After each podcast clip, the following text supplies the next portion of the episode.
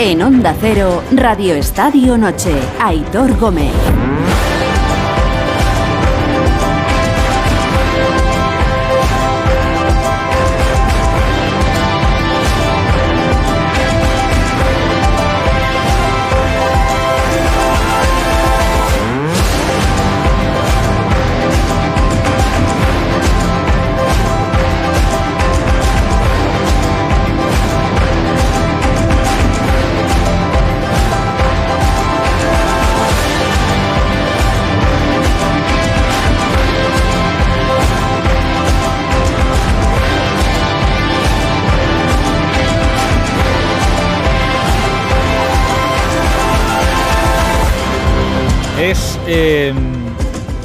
Impresionante y no me atrevo a decir que, sea lo último porque me temo que no va a ser lo último. Pero siguen saliendo cosas y vamos a seguir conociendo cosas en torno al caso Negreira.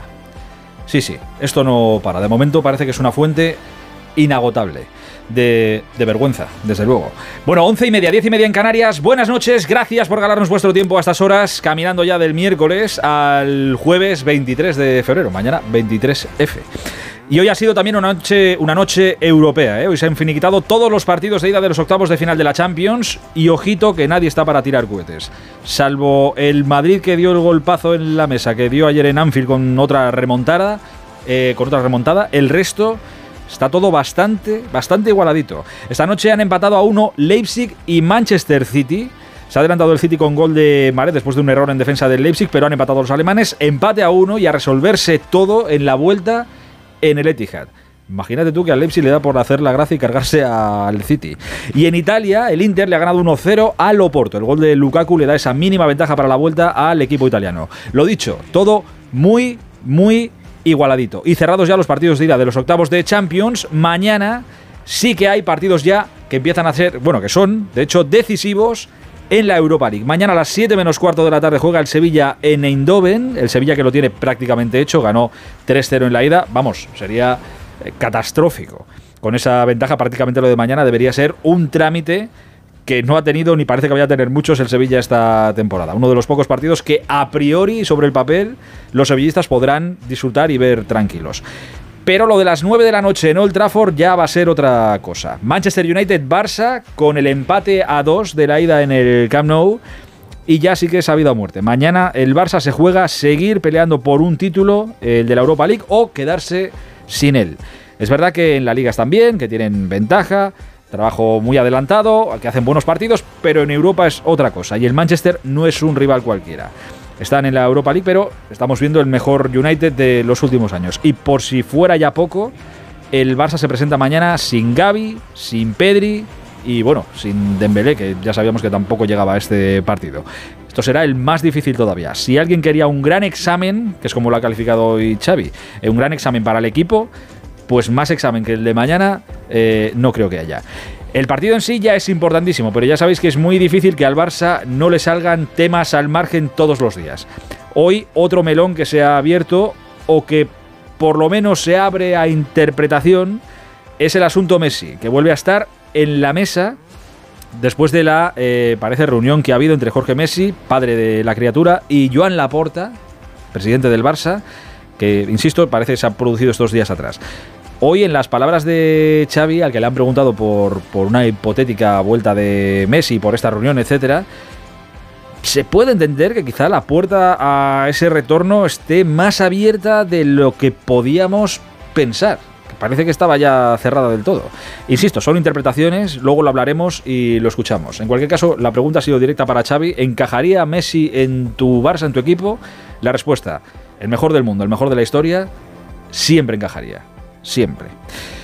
Y lo que os decía, hay novedades eh, importantes esta noche en torno al caso Negreira. Novedades que vais a poder leer, que publican los compañeros mañana del diario El Mundo, en portada, donde llevan lo siguiente.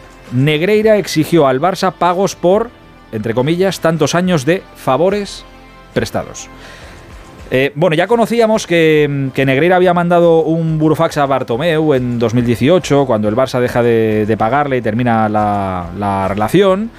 Eh, porque claro, la relación termina cuando eh, Negreira deja de ser parte del Comité Técnico de, Árbitros, cuando deja de ser vicepresidente del Comité Técnico de Árbitros. Ahí se acaba la relación. Bueno, le mandó un fax amenazante, lo recordáis, a, a Bartomeu.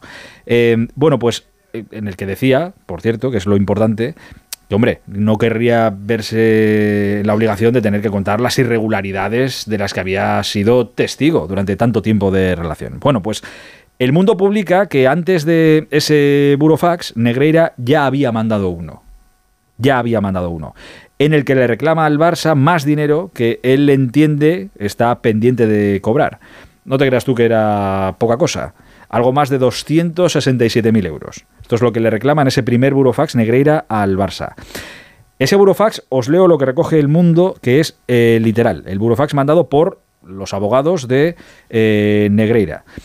Dicen, desde el año 2003, la sociedad eh, Dasnil 95, operada por el señor Enríquez, ha venido prestando servicios de asesoramiento técnico por indicación de los presidentes señor Laporta, señor Rosell y señor Bartomeu, conviniendo los honorarios para cada mandato presidencial. Aquí hago un inciso para recordaros que eh, Laporta, lo conocemos con las informaciones, en las informaciones que hemos ido conociendo estos últimos días, Laporta le cuadruplica lo que venía cobrando ya del Barça en su momento. La porta lo cuadruplica. Sigue el Burofax. El señor Enríquez, desde el año 2003, ha ido adaptando su sociedad a las necesidades del Barça, contratando personal y formándolo para las estrictas necesidades del club, quien le ha exigido trabajar en exclusiva. Esto decían los abogados, insisto, en este Burofax, que mandan al Barça, el primero. Sigue el Burofax.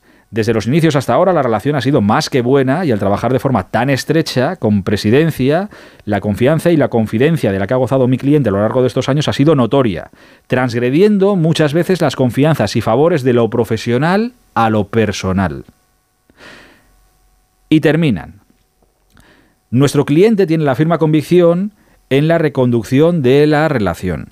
Caso contrario, la actitud del Barça, en especial del señor Bartomeu, será incomprensible para el señor Enríquez, lo que causaría una profunda decepción después de tantos años de relación, de tantos favores prestados, de tantas confidencias compartidas. Insisto, esto dice el primer burofax que Negreira manda al Barça, cuentan los compañeros del mundo cuando le cortan el grifo en 2018, cuando deja de ser vicepresidente del CTA, después de tantos favores prestados. Hombre, los favores, es verdad, que habían estado bastante bien pagados, las cosas como son. Ya no sé si habrá alguno más de esos personales de los que hablan en el, en el Burofax, pero bien pagados estaban. Pero esto es una más, una más. ¿Qué sabría este hombre para decir todo esto del Barça, para amenazar en estos dos burofaxes, que es el tono que, tienen, un tono amenazante, sobre todo el primero que conocimos, cuando dice que no querría contar todo de lo que ha sido, de lo que ha sido testigo. ¿Nos va a seguir diciendo el presidente Laporta que toda esta pasta que se gasta el, Barça en pagar a este señor vicepresidente del CTA era por vídeos y por asesoramiento eh, de los árbitros, además verbales. Que estos burofax que estamos conociendo con este tono amenazante no son nada, que no había nada detrás, que el Barça solo buscaba eso, el asesoramiento arbitral. Insisto, tenemos que ser ingenuos, tenemos que ser idiotas y creernos que todo esto es porque Tebas odia al Barça y porque el periodismo quiere desestabilizar al club en el mejor momento de la temporada. Este es el mensaje que sale del Barça. Esto nos lo tenemos que creer y estas son las explicaciones. Yo solo entiendo el silencio y la falta de explicaciones porque es muy difícil salir de esta. Y como cada día no sabes por dónde te va a venir ni sabes lo que va a salir, entiendo que están ahora mismo en una labor de... ¿Y y qué hacemos? ¿Y qué hacemos? Y sale la puerta ayer con la excusa de que Tebas había hablado el día anterior y patapum para. Me escudo en Tebas y hasta donde me lleve. Pero pinta que le van a faltar días a, a la puerta para encontrar una salida creíble a todo esto, porque los hechos son los que son y es que son impresentables. Es increíble las manos en las que, iba a decir, ha estado el Barça estos años. Pero bueno, es que está en las, mismas manos, ahora que en las que estaba en aquel momento. La porta es el mismo que cuadruplicó el sueldo de este señor hace, hace ya unos cuantos años. En fin, insisto, esto, esta información eh, la podréis leer mañana eh, en el diario El Mundo, que lo llevan también en la, en la portada. Este burofax, primero, anterior al que ya conocíamos, de Enríquez Negreira al Barça. Eh, buah, así viene la noche. Y mira que este asunto yo pensaba que iba a ser un día tranquilo. Pues no, no hay día tranquilo nunca, nunca. Antes de nada quiero eh, saludar a la buena gente que nos acompaña esta noche. Está Edu Pidal por aquí. Hola Edu, buenas noches. Buenas noches. Está el amigo de Jürgen Klopp también, Ricardo Sierra. Hola Ricardo, buenas noches. Hola, ¿qué tal? Buenas noches a todos. Eh, oye, te preguntan por los, por los mundos de, Dios y por tanto viaje y tal. no, te, no te habrán preguntado mucho por todo esto, por el Barça, los árbitros, Negre, toda esta historia, ¿no? Pues, pues no te creas, no, no, no, no. Mm, yo creo que, que, de momento, a ver, de momento a nivel internacional no trasciende tanto como, como, como estamos en España, ¿no? Que estamos absolutamente escandalizados, ¿no? Yo creo que están un poco a la expectativa, sí, salió en su primer momento y ya lo has escuchado, pero no, te creas que es un tema que se suele, que se suele tratar entre los compañeros, al menos que está aquí en el Reino Unido, ayer en Liverpool y en Manchester de, la prensa internacional, ¿eh? Lo tienen un poco como, como, como de fondo, ¿no? Yo creo que están igual mm. un poco a la expectativa, a ver si, a ver si sale algo más claro, más rotundo, más contundente. Igual como es algo, igual es algo demasiado engorroso para que fuera se, se ocupen de, esto, como nos estamos ocupando en España, que nos parece que es, bueno, nos parece no, que el día, ¿no? El día a día, como, como estamos viendo nosotros, que cada día aparecen eh, noticias pues, pues, pues más sorprendentes cada vez. Sí, sí, es que ya, es que no sé cómo calificarlas. Está también por ahí nuestro porterazo Esteban. Hola, portero, buenas noches. Hola, ¿qué tal, amigo? Buenas noches. A ti también te habrán preguntado alguna vez estos días de, esta historia. Eh, pues si tú conocías, si te habían llevado, si habías visto a alguien con los árbitros acompañándoles en algún campo, alguna cosa. Sí, sí. No, cada día te, la gente te, no, te pregunta, ¿no? Oye, ¿y qué va a pasar hoy? Porque piensan que yo fui a venir a aquel programa con todos los datos. ¿Y qué va a pasar? Y la sensación que tengo es de que cada vez el iceberg que yo te decía la primera vez que hablamos de esto, que era la punta, cada vez es más grande, pero es que lo bueno creo que está por llegar todavía, ¿eh? Tengo la sensación. Pues ya, ¿qué más puede llegar? Eh, y está también Mr. Chip, Alexis Martín Damayo. Hola, Alexis, buenas noches. ¿Qué tal, Aitor? Buenas noches, hombre. ¿Tienes un burofax por ahí? no, no, estaba pensando lo de la Juventus, por ejemplo, que nosotros pues nos dicen que pierde 15 puntos en la Serie A y un poco más allá de contarlo aquí en el programa y tal, tampoco hacemos especiales sobre el tema, ¿no? Porque nos, nos pilla, lejos, ¿no? que pilla lejos. Claro, entonces yo creo que por eso pues allí pues dirán, oye, pues mira la que tienen ahí montada en Barcelona. Bueno, venga, ¿con quién jugamos mañana? Ya está, ¿no? No, no le echan mucha más, mucha más cuenta. Ahora, si el día de mañana eh, porque eso sí recuerdo que aquí en España se le dio mucha mucha historia. Cuando descendió la Juventus con Buffon, con Bonucci, con, con Nedved, con Nedved, con Del Piero, y descendió, pues eso sí que fue. Y aquí en España recuerdo seguir los partidos de la Juve en segunda división, donde encima empezó con una con un desfase de puntos brutal, porque no solo la descendieron, sino que creo que le quitaron 20 puntos o algo así. Pero si, no pasa una cosa tan gorda, si no pasa una, si no pasa una cosa tan gorda, no, no creo que allí fuera se vayan a preocupar por nada. Que consecuencias deportivas como tales, yo de verdad, en eso soy cada día más, más descrito. Creo que consecuencias como tales deportivas para, para el club creo que no va a haber. Ahora, tengo la sensación de que es lo suficientemente grave como para que se me vaya quitando esa sensación que tenía estos días de, bueno, quedará en el olvido, pasará y ya está. Yo creo que alguna... Em, no sé, alguna, iba a decir conclusión, pero no es, no es conclusión, alguna consecuencia importante debe de tener todo esto, salvo que llegue un día que nos den una explicación tan sumamente creíble que, que todos digamos, bueno, pues ya está, nos ha llegado la revelación pero desde luego no parece. cada día salen cosas. Cada día salen. Eh, esto de hoy. Yo ayer, yo ayer decía que había un tío con, lleno de sangre en la calle que no se encontraba el cadáver y hoy ya parece que a la vuelta a la esquina huele un poquillo. Porque esto que han sacado hoy. Mm, esto, esto, esto huele mal, ¿eh? Esto huele, mal. Que, que el árbitro que el árbitro ya empiece a hablar de confidencia, de favores, personales y tal. Esto, esto ya es raro. Es, raro. Es muy raro, es muy raro. Eh, bueno, ahora hablamos de, este asunto eh, y seguimos hablando de todo esto. Antes, eh, por ir cerrando capítulos, quiero ventilar y contar a la gente lo que ha pasado esta noche en, Europa. Está también por ahí nuestro hombre internacional y alma mater de los Onda Fútbol en Onda Cero, Miguel Venegas. Hola Miguel, buenas noches. Hola, ¿qué tal, Aitor? ¿Cómo estás? Y hombre Capicú, además, en el día de hoy. Oye, no está eh, no, se ha visto nada demasiado espectacular esta, esta noche en la, en la Champions. Quiero decir, Inter 1, Porto 0, mm. bueno, y Leipzig 1, City 1, esto sí que es sorprendente. Sí, sí, yo creo que lo más espectacular, si acaso, es la reentrada de Lukaku al Inter, porque ha entrado a la segunda parte. Es verdad que todavía no está fino. ¿eh? Decía Mario que que es un jugador de más de 100 kilos que, que tiene que estar muy fino para moverse bien y para tener velocidad. Aún así, Lukaku ha sido muy inteligente y ha sido resolutivo porque ha marcado el gol del Inter al Oporto cuando parecía que esto se iba al 0-0. Y del Leipzig City, es verdad que ha sido un partido mucho más soso de lo que yo me esperaba. La primera parte ha sido un Sí, un monólogo del City, pero un monólogo sin muchas ocasiones. El gol de Mares ha sido por un error, el único que ha tenido el, el Leipzig en salida de balón que al final Mares se ha quedado solo delante del portero.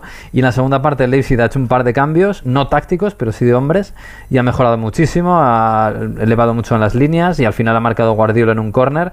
Y ahí la segunda parte sí que ha sido bastante mejor, los dos han tenido alternativas, Haaland ha tenido una todo el partido, pero bastante clara, bastante buena y se le ha ido por poquito, un remate con la derecha al espacio y un poquito decepcionante. Además, incluso decepcionante porque eh, al final, en el tiempo añadido, daba la sensación de que los dos estaban por la labor de irse a Manchester con el empate y ya está. Y incluso Guardiola, que no ha hecho ningún cambio, por cierto, ni un solo cambio.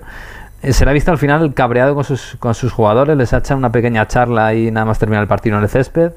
Y no sé si ha estado él tan decepcionado como, como todos los que hoy hemos visto un City que, bueno, que sí que ha tenido mucho el balón, ha tenido mucho control, muy bien la primera parte, pero le ha faltado profundidad.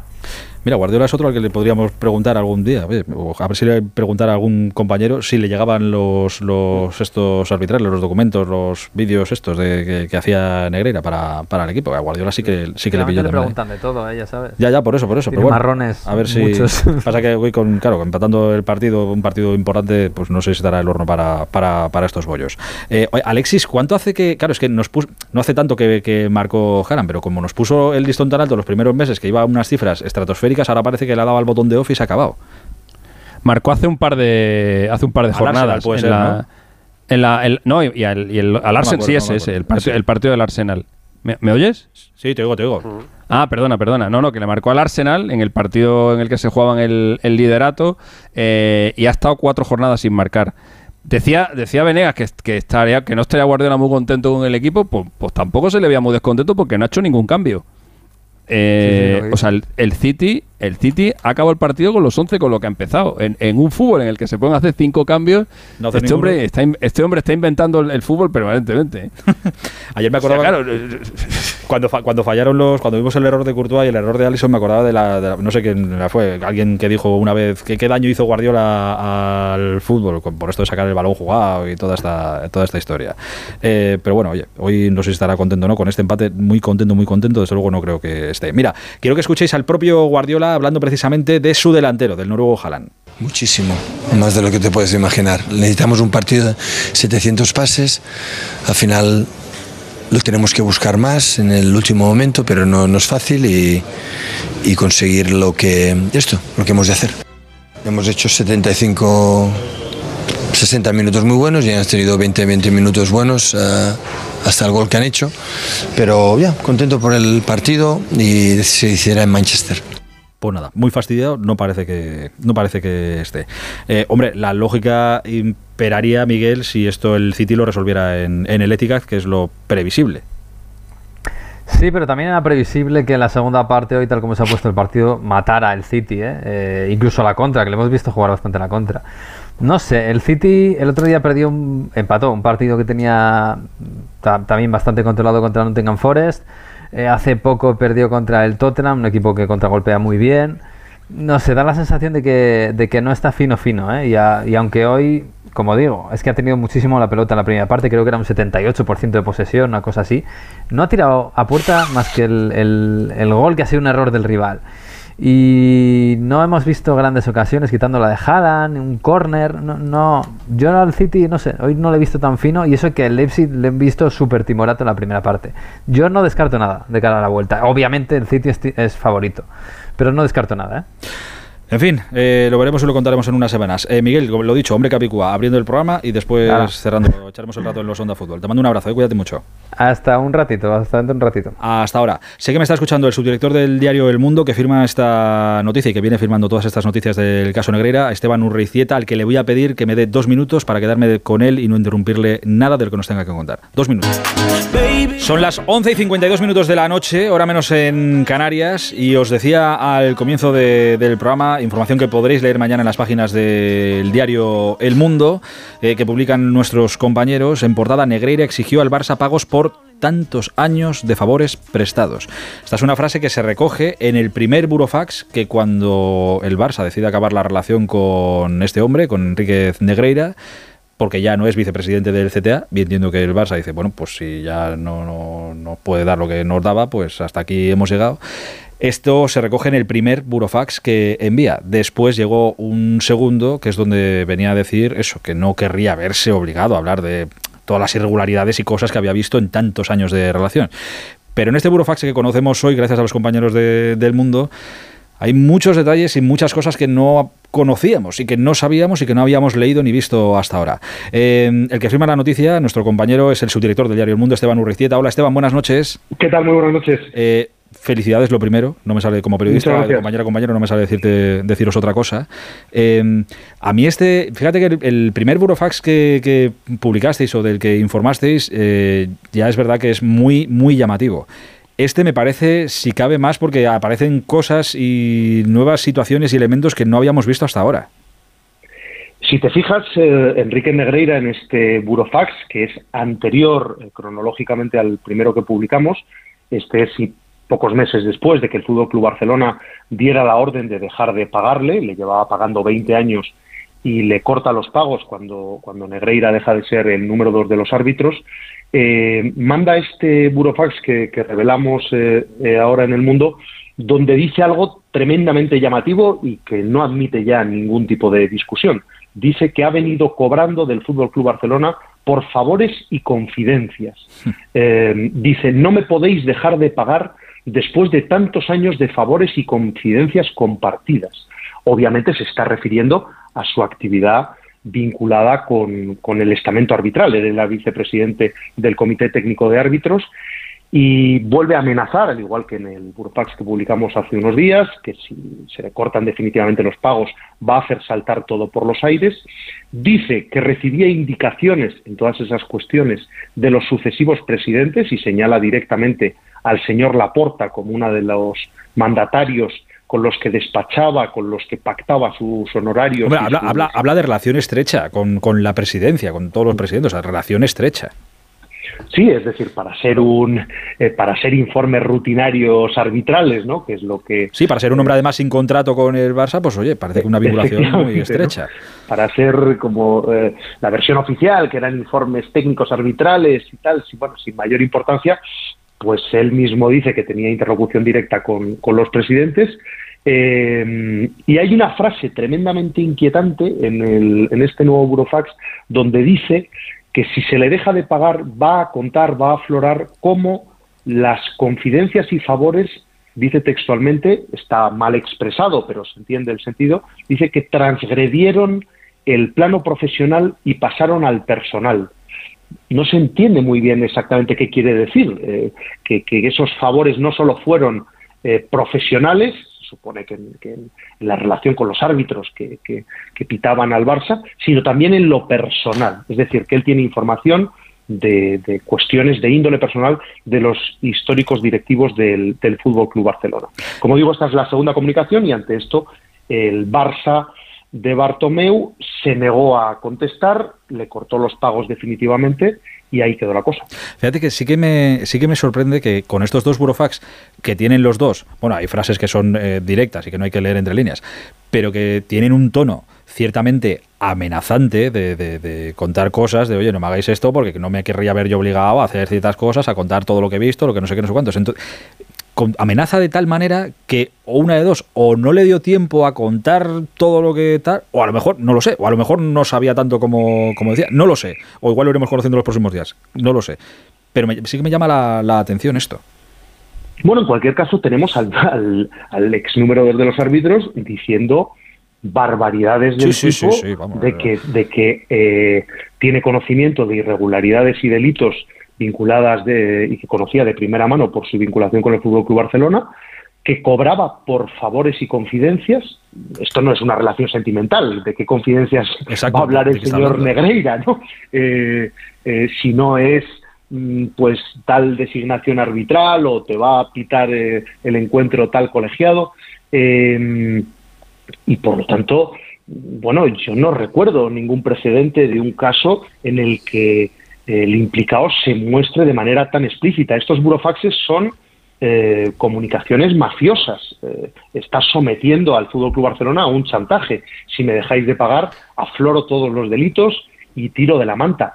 Mm, Yo Que creo en que el- lo sí. En, en el Burofax no puedes eh, no puede ser más explícito porque eh, o sea tú no puedes poner o sea por ejemplo imagínate que Enrique Negreira supiera que la porta o el que fuera un día entró en una panadería y, la asaltó y se llevó todo el pan. No puede poner eso en el Burofax no puede decir oye sé que un día robaste en la panadería y luego me lo contaste y, no- y nos repartimos el pan o sea bastantes cosas pone ya. Lo que no puede hacer es eh, eh, exponerse de esa forma por escrito porque el, el primer perjudicado sería él que ha- que ha- que ha sido parte de lo que haya querido pasar entre, entre Lo- el lo Barcelona y este hombre, ¿no? Lo que pasa es que supongo que sí, cuando lo pero, escribe pero que no va muy pero que no puede ser en, tan bueno. explícito. O sea, nos gustaría que en el Burofax pusiera todo lo que han hecho, pero es que si lo pone, el primero que va para adentro es él. Entonces, él, Sí, sí. él bastante que dice ya, claro. No puede, no puede ser más explícito de lo que lo es. Él dice mucho, pero yo entiendo que va muy confiado en decir, bueno, todos estos saben todo lo que yo he visto y todo lo que sé, con recordárselo un poquito eh, será, Claro, será claro. suficiente.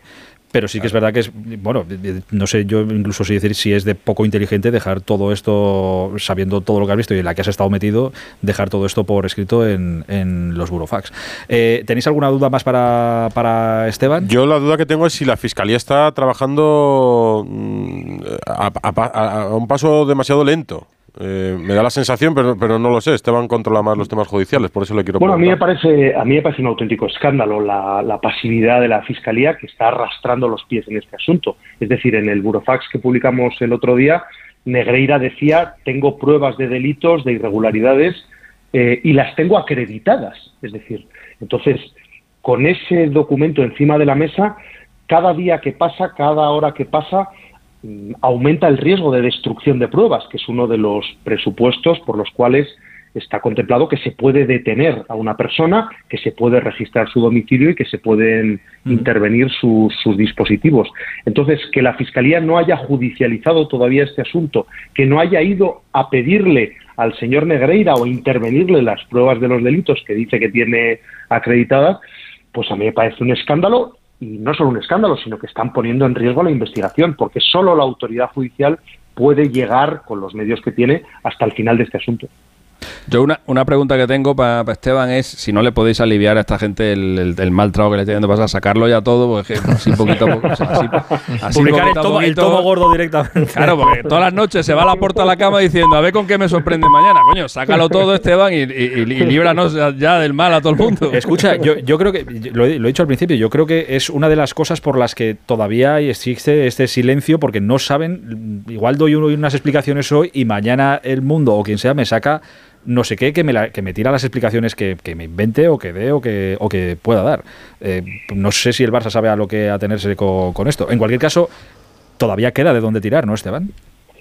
Bueno, esto no ha hecho más que empezar, ¿no? Lo que pasa es que, bueno, nos pregunta mucho la gente, los lectores. ¿Qué más? ¿Y qué más? ¿Y qué más? Claro, es como una, ¿no? ¿Qué como una más? novela, ¿qué más? Claro, y yo siempre contesto lo mismo. Bueno, va a haber más, pero ¿qué más hace falta? Es decir, Sí. lo más difícil en un caso de estas características es acreditar si ha habido precisamente favores y confidencias. Si el principal implicado ya lo reconoce en un burofax, pues apaga y vámonos. Eh, es que me, me estaba recordando Gusti, que lo hemos comentado antes, que, que recuerda en este, en este Burofax que trabajaba estrechamente con, con presidencia, con los presidentes de- del Barça. Claro, supongo que ahí es donde se quedaban todos estos informes y demás, porque el Tata Martino, su segundo, dijo que ni puñetera de lo que le estaban hablando, Valverde dijo ni puñetera de lo que me estaban hablando, claro, pagas esto por, por y al final se queda en, sabe Dios dónde se, dónde se quedaría. Eh, en fin, por cierto, Esteban, vosotros eh, ¿ha- habéis tenido alguna comunicación, os ha, vosotros tenéis alguna información sobre eh, la porta y todo esto, o su versión, o os ha dicho a vosotros algo? No, no se ha puesto en contacto con nosotros, simplemente conocemos su, su posición pública, eh, inicialmente en ese comunicado que hizo el Barça, en el que venía a decir que este tipo de informes encargados por el Barça, que lo hacen todos los clubes, hasta ahora solo el Barça está acreditado que haya encargado ese tipo de informes a un miembro del estamento arbitral en activo, no hay, no hay ningún otro precedente, y luego la comparecencia pública que hizo, que hizo la ayer, donde criticaba, sin mencionar al mundo, la filtración de documentos. ¿no? Eh, y al tiempo que alegaba hacia eh, que era bueno pues casi sarcástico, una defensa del periodismo independiente, ¿no? al tiempo que criticaba que se publicaran pruebas documentales relevantes de este asunto. Hay otra frase. El más contento, el más contento es Rubiales. Que dice, a mí ya me han dejado en paz, ahora están, los del mundo ya me han Bueno, dejado en paz, ahora Te- están con tendrá, la puerta. tendrá lo que, tendrá lo que sea Rubiales, pero hay que, hay que reconocerle que, que recuerdo que también lo contaron, lo hemos leído estos últimos días, que también eh, fue a pedir a la federación a decir, oye, que me tenéis que pagar tal, oye, montamos un no sé qué, y allí la federación, Rubiales le dijo, ala, un abrazo muy gordo y, y para tu casa. O sea que eso es que Rubiales efectivamente en, en este caso ha sido víctima de Negreira, porque cuando le destituyen como número dos de los árbitros, Negreira, que, que, en fin, emerge como un personaje de una codicia eh, absolutamente asombrosa, manda también un burofax, es, Ujú. es muy dado a los burofaxes el señor Negreira, y amenaza también a la federación, en este caso no por irregularidades comparables a las del Barça, ni muchísimo menos, sino porque como número dos de los árbitros no tenía sueldo, cobraba dietas y gastos, pero no tenía sueldo. Y entonces cuando le, cuando le echan, dice, no, no, existía una relación laboral y por lo tanto me tenéis que, que indemnizar. Y llega a proponerle a la federación la creación de una asociación de exárbitros, por supuesto dirigida por él, en la que le pusieran un sueldo eh, importante. Y la federación le manda a paseo.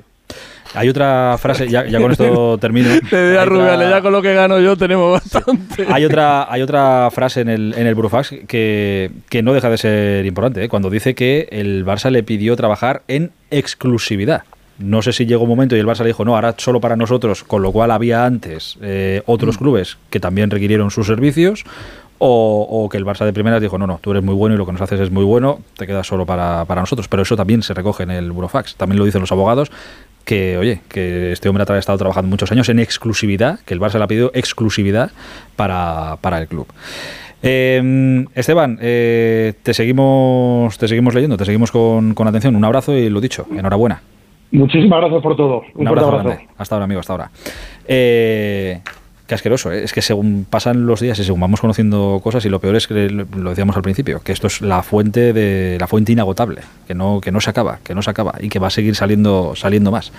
Eh, está Alfredo también por ahí, que está con el Barça en Manchester. Hola Alfredo, buenas noches. Hola, muy buenas noches, Héctor. Eh, bueno, pues mira, una, una más. Otra para otra pregunta que habría que hacerle a, a Laporta. Es la primera vez que sale el nombre de, de Laporta en, en Burofaxes y en, en todo esto. Sabíamos que le había duplicado el sueldo, y tal, pero es la primera vez que lo pone en- este hombre en, en un, en un papel. Eh, de momento sin, sin noticias, claro, entiendo. No, no, no, no, no. Eh, yo creo que está tratando de ganar tiempo. Eh, me imagino que la semana que viene eh, van a ir acopiando información y van a ver hacia dónde tiran la, la línea de defensa y es cuando empezarán a expresarse. Desde luego, lo del, lo del Burofax de hoy eh, lo que te demuestra es una ambición desmesurada de Enrique Negreira. O sea, Federación, Barça, no, no, no, no, que no estaba nunca contento. Oiga, ha estado usted chupando durante 18 años. Ya veremos ¿A cambio de qué? Porque, bueno, estos favores prestados, estas confidencias, estas confesiones, vamos a ver hasta qué punto llegaban, qué, grado de influencia tenían, qué rentabilidad tenían. Eh, lo, de la exclusividad, me, llama la atención, la reflexión que tú haces me parece interesante, es decir, la exclusividad es que a lo mejor alguien también intentó hacerse con sus servicios. Eh, también me, me llama poderosamente la atención hablar de exclusividad de una empresa montada cuando en la empresa está solo su hijo. O sea que tampoco pero evidentemente eh, hay, hay que demostrar luego todo lo que hay detrás. O sea, confidencias, hombre, ¿cómo no va a haber confidencias? Yo creo que en este Burofax, eh, que es el primero, lo, lo que él reclama es la parte que le falta del 2018. Sí, Eh, cuando ya Bartomeu anda a las últimas económicamente, dice, mira, yo no sé si lo hace porque no tiene dinero o, porque, o porque cree que definitivamente tiene que cortar esto, o porque, como decimos también, como ya no es vicepresidente del comité dice, le estamos pagando y encima ya no tiene ningún cargo. Un poco todo, pero la razón por la cual prescinde de su servicio no sabemos si es solo económica, que tiene bastante justificación, porque recordaréis que ya en la pandemia, eh, eh, que ya en esa época el Barcelona anda económicamente fatal, o que es muy grave simplemente porque ha dejado de tener un cargo de peso y entonces dices, oye, entonces usted solo le pagaba porque era vicepresidente.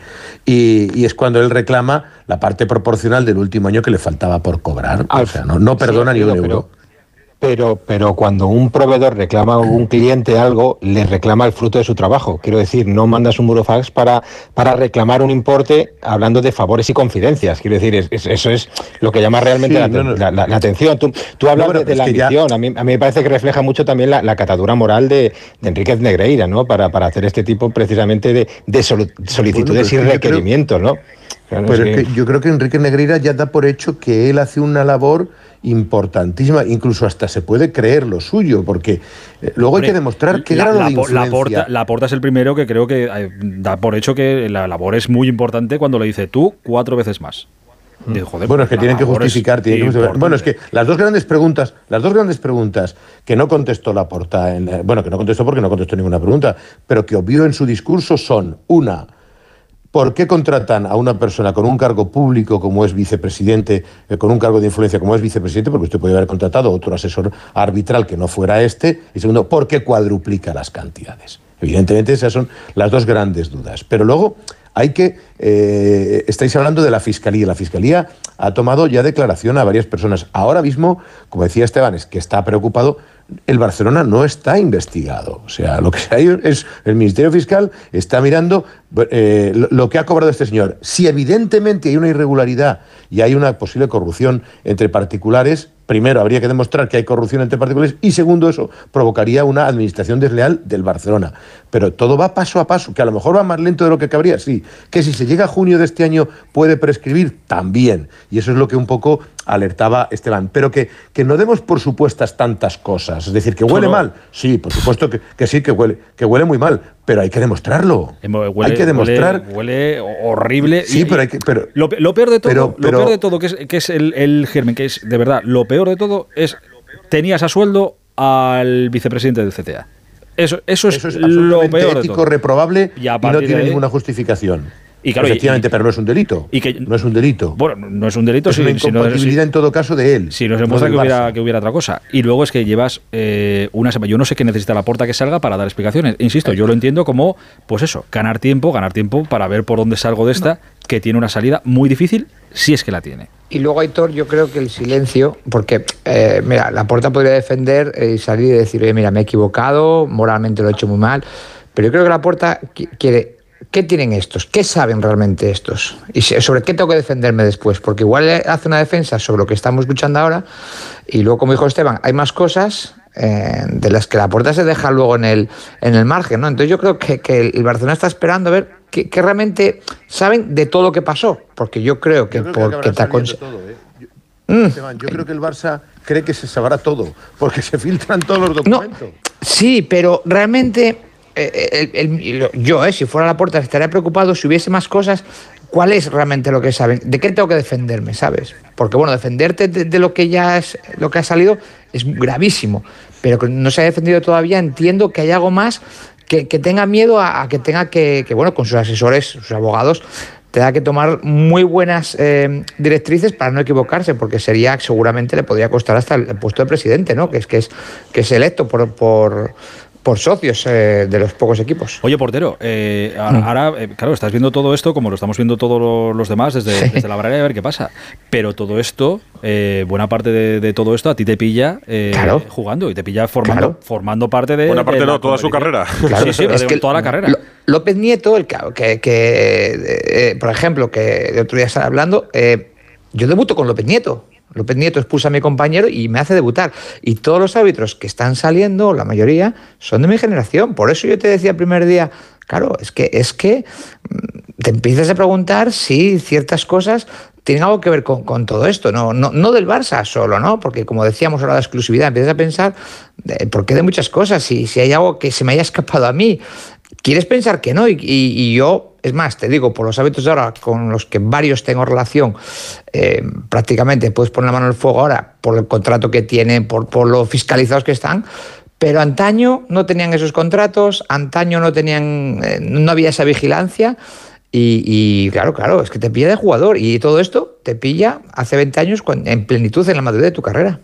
Y a mí me llama también poderosamente la atención el silencio de la otra parte. Yo no sé qué está esperando Sánchez Arminio para hablar aunque sea para decir, pues este señor me ha engañado durante tantos años y, yo no sabía absolutamente nada, porque yo- creo que es necesario que también hable, ¿no? E- Esa parte, porque no- dejaba de ser el jefe de, Enrique Negreira durante todo este tiempo, ¿no? Yo, creo que, sinceramente, ¿vale? Decían que al principio estaba muy afectado, que, que, que le había pillado todo por sorpresa, pero yo creo que debería aclararlo, aunque fuera solamente para decir eso. Pues mire, este señor me ha engañado, pero evidentemente no tenía ninguna influencia en nuestras decisiones ni en lo que pasaba dentro del comité técnico. Pero no sé, yo, yo he hecho en falta también ese, la, otra parte, ¿no? ¿no? La- Las explicaciones por parte de, de, de Sánchez Arminio. Yo desde, desde, los, desde los árbitros, ¿eh? con los que he podido consultar de, de la época, lo que te dicen es que, que sí, que le, le conocían o que le, había, que le habían visto, que habían hablado con él alguna vez, pero que si esto era un intento de, de manipular o de tal, no sé qué, que no se había conseguido. Esto es lo que, lo que me dice algún, alguno de los árbitros a mí. Que, que, oye, pues igual el, el tonto era. Algo así como diciendo el tonto era el Barça que pagaba por algo que nunca llegó a pasar. Digo, pero tú no pagas tanto tiempo si no estás teniendo resultados. Eso yo- es claro esto- agua. pero Claro, es que yo- el árbitro, el árbitro, o los árbitros con los que tú hayas hablado, Aitor, eh, solo pueden hablar por ellos. Sí, sí, claro, claro. O sea, claro, o sea, te pongo- o sea, te, Claro. pongo un, te pongo un ejemplo. Eh, imagínate que has hablado con Pérez Burrul. Pérez Burrul no puede poner la mano en el fuego por López Nieto, nadie. ni López Nieto por Pérez Burrul. Por Cada supuesto. uno solo Por sabe lo que han hecho ellos. Sí, Entonces, sí. Cuando, cuando hacen declaraciones del estilo, no, no, el colectivo arbitral está limpio, nadie sabe. Pero tú qué sabes, no, no te habrás vendido tú. Pero, pero, los demás, los demás, sí. los demás, vamos, no creo que no creo que cuando quedaban para desayunar por las mañanas ante los partidos se contaran, no, pues mira, el otro día compré un partido. Claro, es que estas cosas no se dicen. Es que yo no sé, Dime, Alexis, en aquel, igual tú lo sabes, Alexis, en aquel momento cómo se hacían los eh, descensos de los árbitros y descensos. Yo sé que ahora hay un informador árbitro que les pone por nota, puntuaciones, sí, sí. pero, Sí, por pero en aquel momento sí. también. ¿Y quién decidía Sí, puntuación? No solo eso, Esteban, sino que a final de temporada se publicaba eh, la clasificación con la puntuación de todos los árbitros. Ahora, desde que llegó Velasco Carballo al CTA, la clasificación dejó de publicarse y se publican solamente ascensos y descensos. Pero no sabes si el de, un décimo es el gallego o el séptimo es el navarro o Sí, el... Pero, yo- yo sé- Yo, no, desconozco qué peso tenía Enrique Negreira en ese tipo de Eso. valoraciones. Por Eso ejemplo. sí que tenía. Eso, Eso, es lo eso que sí deberían aclarar, por eso es lo que digo. Pero- Es- esto, mira, lo, lo- lo- ayer lo lo contó- Edu lo contó García. Edu. Lo contó Edu Sí, García, que muy- se sentaba en, sí, el, en el palco de algunos campos, creo que dijo el Camp Nou, pero bueno, detrás de algunos palcos, al lado del informador. Claro, bueno. Y como, vicepre- y como vicepresidente, o como fuera, le decía, claro, si tienes al vicepresidente al lado del informador, pues le decía, oye, a este, este lo ha hecho bien, a este ponle buena nota. Jaume Roures- es una forma de influir. Jaume Robles ha contado hoy en marca Y luego- y luego que se sentaba en el abajo al palco del Camp Nou y que y luego, y luego bajaba bajo al campo después, este después de haberle de- Claro. después de haber conseguido que el informador eh, no sé, era un ejemplo que pone ayer Edu, ¿eh? después de haber conseguido que el informador en lugar de un 5 te ponga un 8, luego bajas al campo y le dices al árbitro, hoy estás lucido, macho, menos mal que estaba yo ahí y le he dicho a este que te pusiera un poquito más de nota, Te he hecho pero un hombre, favor. ten un poquito más, ten un poquito más de cuidado Eso la es. próxima vez y sin tenerle que decir nada, ya el otro sabía que le debía un favor a este, que este tenía una influencia, que sus puntos dependían de este porque estaba al lado del informador y que a este había que tenerle contento y no hacía falta no ni que le, no ni que le diera comprar, ninguna no directriz ni nada. No es comprar no es comprar directamente árbitros, es influir. Y, y, por Influencia. ejemplo, Bueno, de esa manera bueno, se pero puede cobras- hacer. Sí, sí, sí, sí, pero, pero que estoy hablando que, que no es que no es que no es lo que se dice literalmente una compra. Es decir, No, pítame un penalti. Es que a lo mejor, a lo mejor esa es la mejor forma de extender la relación termino, durante Edu, 25 termino, años, porque si termino, se intentara termino. comprar a un árbitro, quizá Termino, de los 20 que termino. compres, uno lo denuncia Termino. y se acaba el No, no, no, chiringuito. Miro, por favor. Dime, dime, Termino. Mira, que de la misma forma Alguien lo siente por que Alexa. Sí, el, el- el reloj. Que no, pero eh, es evidente que él y en el colectivo arbitral existe una sensación de que hay una serie de árbitros más, malde- más moldeables. Es decir, tú te vas a un árbitro con mucha personalidad y le dices, oye, ¿ha visto que hoy te he hecho una mano? ¿Qué tal y qué cual? Dice, mira, anda, déjame echar una mano a mí, que si no pito yo este partido, esto no lo salva ningún otro árbitro. Y a esos árbitros no los iba a poder tocar. Él tocaba a otros árbitros a los que, por personalidad, como, como le dice el hijo, hay una conversación que publica la sexta que le dice eh, eh, Javier Enríquez Romero a un árbitro. Dice, ya sabes tú lo que se está jugando el Barça, ya sabéis lo que tenéis que hacer. ¿Tú te crees que eso se lo va a decir un árbitro de los, de los bragados, de los Bueno, es que veteranos? estaría bueno que compraran los 20. Ya entendemos que influye sobre algunos. Es que no han comprado ninguno. Claro. Eh, eh, Edu, ¿Qué es que influyera? no han podido comprar ¿Qué ninguno. ¿Tú te influyera? crees- pero, tú- pero tú te crees que un árbitro de 200.000 euros lo vas a cobrar recibiendo tú 400 y pico Yo lo que me creo? Alfredo, son las certezas. Y aquí hay una certeza que es que el Barça le pagó 7 millones de euros en todos estos años al vicepresidente de los árbitros. Esto es una certeza. No, a partir de ahí no. Pues que, hombre, a partir de pues- aquí nos hacemos preguntas pues que el presidente del Barça de momento no ¿Es una responde. certeza que se ha comprado árbitros? No, no, esto No, es una certeza no. que se pagó al vicepresidente de los árbitros. No, pero y el existe- presidente del Barça de momento no Acepta certeza- Eso no quiere decir, Esta certeza eso no quiere existe. decir que se han comprado árbitros. No, esta certeza, esta cer- certeza existe. Ahora, lo que nos queda por saber es, tú no pagas 7 millones de euros si no recibes nada. Sin cambio. contrato y por informes verbales. ¿Para qué? Es que vamos. El tema es el ¿para qué? ¿Qué recibió el Barça a cambio? Claro, si nos van a vender la moto de, de lo- no vídeos, eh, sí hablábamos de los árbitros, eh, ver- recomendaciones verbales. de Repito. Roures ha dicho que él lo ha visto como en el palco del Camp Nou elaboraba los informes arbitrales. Eso es una forma de influir. Pero, Sí. Aitor, Aitor, imagínate, Claro, ¿no? pero Eh, hombre, solo faltaría que no tuviera ningún peso el hombre después de los 7 millones de euros. De- eh, es que No, solo faltaría bueno, que no tuviera bueno. ninguna influencia. Es que es el vicepresidente del Comité Técnico de por- Árbitros. por eso. Pues es lo que, pues ¿eh? es lo que nos han intentado, pues Es lo que nos intentan colar. vender. Medina Cantalejo y todo esto, que era un monigote que estaba por ahí y que bueno, que en fin, Claro. que, na- que nadie sabía que, que nadie sabía muy bien qué hacía, o sea, Y en, es y que, en el Barça son idiotas Pero, y 7 entre millones de euros durante 20 Medina años. No tiene Eh, nada que coña. ver porque entra después. Eh, dime, dime, portero, dime.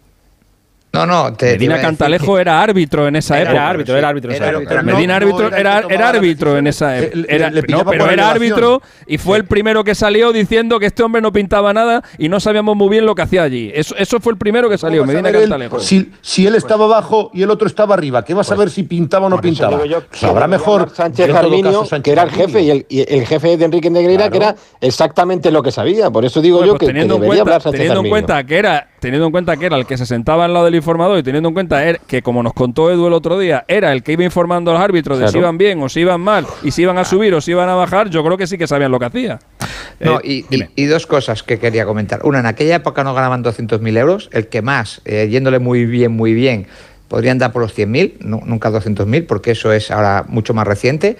Y, y dos, son 20 árbitros. Es que yo, eh, o sea, tú puedes decirle, oye, mira, Medina Cantalejo, ¿no? Que me parece de aquella época un excelente árbitro y, bueno, muy moderno, ¿no? Para la época. Oye, mira, Medina Cantalejo, deja jugar, habla, tal, una vez. Pero es que a la tercera vez que Medina Cantalejo ya te sobra ese informe. Quiero decir, pagar 7 millones porque te cuenten 20, ve- 38 jornadas, lo mismo, me parece exagerado. Es decir, que no tiene muchos pies y cabeza, que solo hacía informes eh, de vídeos y, de, y, de y, bueno, y sobre todo hablados, ¿no?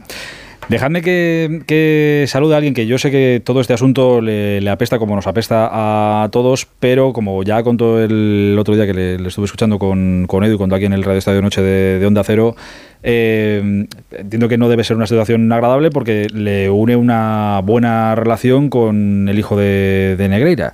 Eh, hola Jerry, Gerard López, buenas noches. ¿Qué tal, Aitor? Buenas noches. ¿Qué tal, amigo? ¿Cómo estás? Eh, entiendo que esto está siendo un, un trago y que no están siendo los días más, más agradables por la, por la relación que, que te escuché el otro día que, que os unía. ¿Has tenido la posibilidad de hablar con él estos días? De, de, no sé, de saber de cómo está o cómo lo están pasando. Sí, he estado, he estado en contacto, no, no, no en conversación, me llamó el otro día, pero no lo pude coger y luego no le devolví la llamada porque también Pa' entiendo que, que igual es un para momento- matarte. Te llama el hombre del no, momento y no, no. le coges el teléfono es para matarte tío.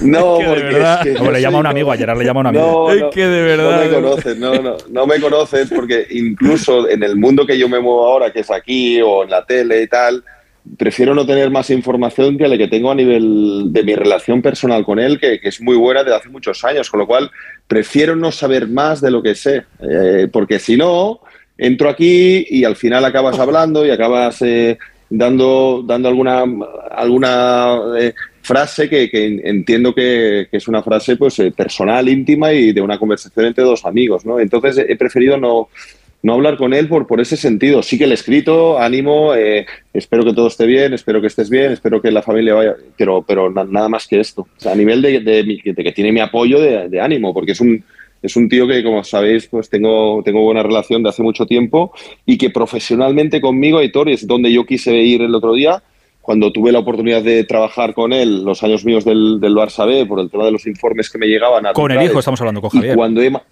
con, eh, con Javier Enriquez, Javier, sí. es. Y cuando he trabajado con él a nivel personal, a nivel de coaching, y tenía jugadores míos del Barça B que iban a verle, incluso hoy en día me consta que tiene árbitros, entrenadores y jugadores que siguen trabajando con él.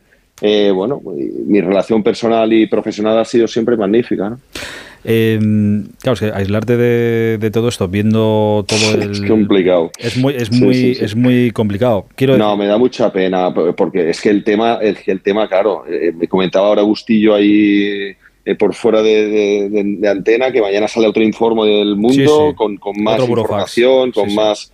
Con, claro, con más detalles y tal. Entonces, claro, mm, que se hable de esto, bueno, ya eh, tú lo has dicho, apesta a nivel del club de hace tantísimos años y que se ponga en duda que muchas de las victorias o títulos del Barça también han, bueno, como si ahora no tuvieran valor, pues también a un barcelonista pues le da, le da un poco de lástima, ¿no?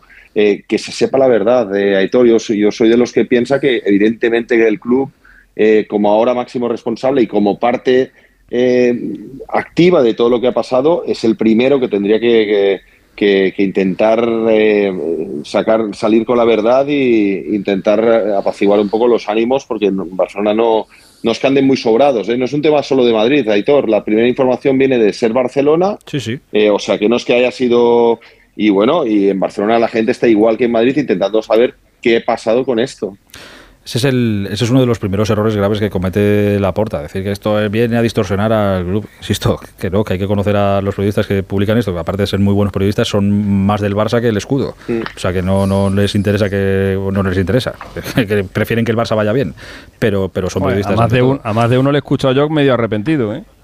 Yo, mira, yo no, no les he escuchado ni he hablado con, con ellos, que Sí, son amigos. uno le he escuchado yo arrepentido en el sentido de, joder, Joder. qué putada que esto le haya pasado al Barça y no al Madrid. Chico, Ah, acabas, bueno. de dar la, acabas de dar la noticia Bueno. del año, tronco, de- de- olvídate de a quién le pasa, macho. es Eso, que- pu- eso puede ser, claro, yo, yo qué sé, pues si tengo la pero, noticia hombre, de que pero- a no sé quién le, pero- le a no sé, le va no sé este, pues, Has hecho un trabajo de la leche, has conseguido un- una exclusiva de la leche y ahora, está, y ahora estás pre- preocupándote de si ha sido al Betis, al Murcia o al Rayo Vallecano. Sí, sí, correcto. Una cosa un poco rara, vamos. Eh, a todo esto, eh, Alfredo, ya nos eh, ponías ayer en la, en la línea de que eh, dentro de poco, era la intención de, de la porta, de, de hablar dentro de poco, de dar una rueda de prensa dentro de, de poco.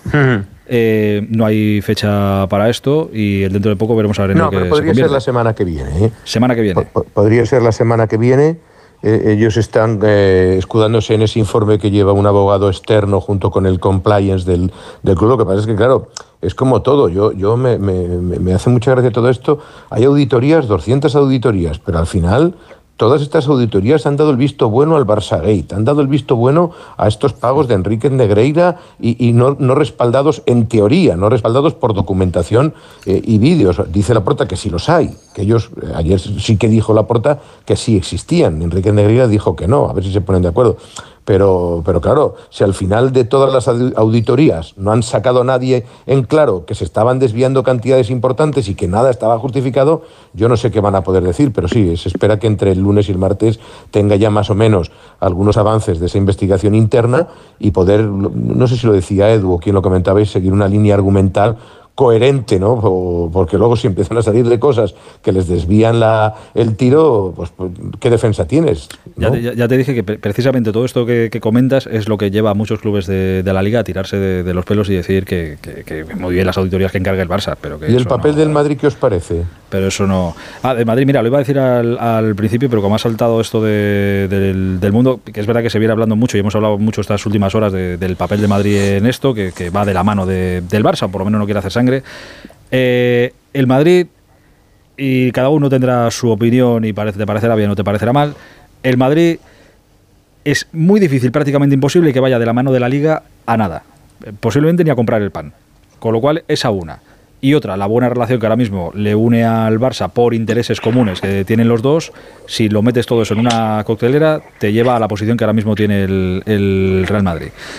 Te- a la gente os parecerá bien, os parecerá Contra mal. Eh, no- contra no lo sé. natura. Pero la situación es esa. Si metes en una coctelera que con la liga ni a por el pan y la buena relación que hay ahora mismo con el Barça por intereses comunes, te sale la, la posición que ahora mismo está llevando el, el Madrid. Eso es lo que eso es lo que hay. Eh, A- a Hombre, mí tú, me- imagina- tú imagínate que en un grupo, en un grupo de 20 amigos eh, hay dos que son íntimos Y, y resulta que uno de los dos, eh, pues hay la sospecha de que, de que dentro del grupo ha robado a alguien. Eh, y hay uno que es muy, muy amigo de él. Bueno, si los otros 19 inician una investigación por, o los otros 18 inician una investigación por su cuenta, él dice, ostras, se va a descubrir seguro porque ya han hecho esto lo que quieran hacer. Yo me inhibo, me quedo, siento con, quedo con el bien, Sí, sí, sí. y si el día de, y si el día de mañana se descubre que a mí también me robó, pues ya, ya me lo devolverán. Y, Porque o sea, la posición del Madrid es súper es súper a gusto, está, está tan que- tranquilo ahora mismo. El que promueve esa investigación o, o- o ese intento de aclarar las Es cosas con ese comunicado es, es alguien que no es un amigo tuyo, por ejemplo, empezando por la liga, por el. A mí me entonces- recordaban hoy en esto de que la, no quieren nada con el, con el con la liga, me recordaban hoy que por ejemplo el Madrid no participa de ninguna de las acciones de la liga, de ninguna, no cede No, jugadores para las acciones comerciales. Eh, si os fijáis en el inicio de temporada cuando se publicita el inicio de la competición, hay jugadores de todos los equipos menos del Real Madrid, o sea que y ni en este caso tampoco, por lo No, que no, tú explicabas. Barça- Ni a comprar el pan. El Barça, el Barça igual, eh, si os dais cuenta, el Barcelona en las- eh, al acabar los partidos de la Copa del Rey pone futbolistas en zonas mixtas porque es la federación la que organiza. En la Champions saca futbolistas y los escucharemos en el Radio Estadio Noche, pero en la Liga nunca porque no le dan ninguna facilidad. Por eso nunca tenemos protagonistas de la Liga en zona mixta en los medios de comunicación. De todas maneras, eh, esto insisto, es la relación que todos conocemos ya de hace mucho tiempo, del Madrid con Tebas, del Barça con Tebas, etcétera, etcétera. Ahora, llevado a este caso concreto, la porta que lo quiera poner de escudo y de excusa y tal, es magnífico y maravilloso, puede hacer lo que quieras. Ahora, que no se lo cree nadie, eso hay que tenerlo muy clarito también, muy clarito. Eh, a todo esto son las doce y media y mañana eh, el Barça, por si fuera poco, eh, se juega un título, seguir vivo o no en, un título europeo. Dad un minuto. Radio Estadio Noche. Aitor Gómez. Radio Estadio Noche. Aitor Gómez.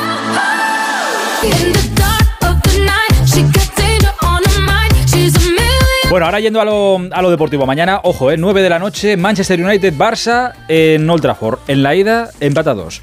Jerry, ¿cómo va a ser mañana a, a Old Trafford? ¿Cagao, muy cagao, convencido, optimista, muy optimista? Te doy todas las opciones. Me das todas, ¿no? Eh, voy a ir con, con la sensación que, y, pues- y te lo hablo por, fuentes fidedignas de, de dentro, que, que hay mucho que ganar y poco que perder. Es decir, que, que Xavi eh, está centrado y está con el objetivo clarísimo de Liga y si puede ser Copa del Rey y que, bueno, si se cae compitiendo, sabiendo o- o, bueno, asegurando que vas a ganar Liga y Copa, no le importaría caer de forma in- de- bien competida, dijéramos. Eh, eso forma es lo que digna. yo pienso. Que O sea, que sois una derrota, de forma derrota digna, digna. correcto. Bueno, O sea, si, si te tocan la carita, si te tocan la carita como ha pasado muchos años, pues, pues bueno, va a ser, va a ser pupa, pero si el equipo compite y cae con las bajas que hay, Pedri, Gavi más Dembélé, y con la sensación de que, de que el, el equipo no se va a ver eh, perjudicado a nivel psicológico de una, de una eliminación y sigue compitiendo bien en la liga y sigue ganando y al final gana Liga y Copa, pues bueno, va a ser una buena noticia porque el calendario de la Europa League te puede llevar a, llegar a, rondas más adelante con, una plantilla relativamente corta. Mira que es buena la plantilla, pero Xavi está tirando de 14, 15 jugadores, con lo cual, bueno, si se cae dignamente no será un no será una hecatombe siempre y cuando se gane Liga y, y Copa, ¿no? Es un poco la, la sensación que tengo. Así que, bueno, dentro de que sea un partido importante, un, un escenario brutal como es Old Trafford, no tengo la sensación de que sea un partido definitivo, sino que, que tú tienes que obligar, obligarte a competir, a volver a competir en Europa como parece ser que hizo la semana pasada, aunque el resultado yo creo que le, le- le benefició más que el juego que vimos del Barça. ¿no? Alfredo, el más difícil todavía, sin Gavi, sin Pedri, y sin Dembélé. Y a por el mejor United de los últimos años.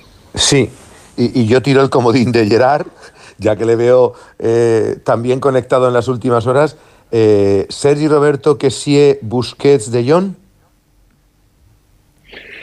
Yo, yo creo que si estuvieran los, los, los pequeñitos, Gaby Pedri, sí que metería a los cuatro centrocampistas. Alfredo, yo me, me, decanto más por meter a tres centrocampistas, porque ninguno, o sea, aparte de Bu- Y Busi Ferran. sale de la lesión, es titular indiscutible. Sí, yo metería a Ferran dentro con, con, con Rafinha, porque son dos extremos que te pueden dar desborde y gol. El Barça, ne- neces- sí, yo creo que necesita marcar, ¿eh? porque yo creo que el United seguro que te puede marcar algún gol, con lo cual eh, necesitas gol, tienes a dos arriba más Lewandowski y aparte te trabajan defensivamente, Alfredo.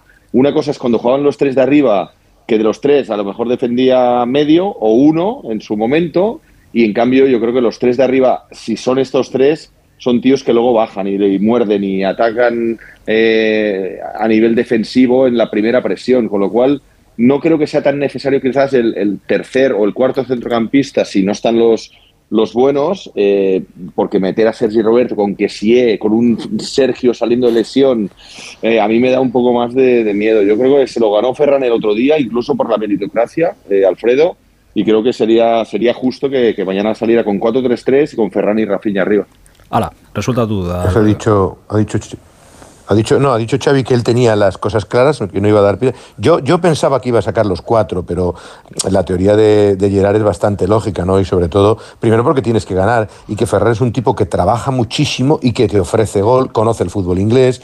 Sí, me parece, me parece que estaría bien. Pero mira, al, al hilo de todo, vamos a escuchar precisamente, sí, perdona, a Xavi. Primero hablar de que él no tira competiciones, que eh, si esta es más importante o menos, yo estoy de acuerdo con el planteamiento de Gerard a la hora de decir que si caen con la cabeza alta y bien enfocada la liga, no sería un drama, pero el propio Xavi de momento no descuenta ninguna competición. No, yo no, no, no, puedo tirar nada. Somos el Barça, aquí no estamos para, para elegir títulos, ¿no? Este año tenemos cuatro, cuatro trofeos, cuatro títulos y mira, llevamos uno ya y mañana es el segundo, ¿no? Mañana puedes quedar fuera de, un título y sería una decepción muy grande. Por lo tanto, a competir, a, por, a por, ella, es, es, estamos muy lejos de, de, la, de, la, semifinal o de la final, pero mañana es un, es un examen importante para nosotros, ¿no? Significaría un título perdido en el caso de no, de no pasar. Sí, evidentemente la liga gana más, más fuerza por, por no estar en Champions, pero también la Europa League y la Copa nos hace mucha ilusión. Yo creo que lo que le quitaría mucho daño a, al golpe es que delante no hay un cualquiera. O sea, que, que, todo el mundo damos por hecho y por descontado que estamos viendo a un Manchester United de, muy bueno, que no lo hemos visto estos últimos años y este año sí.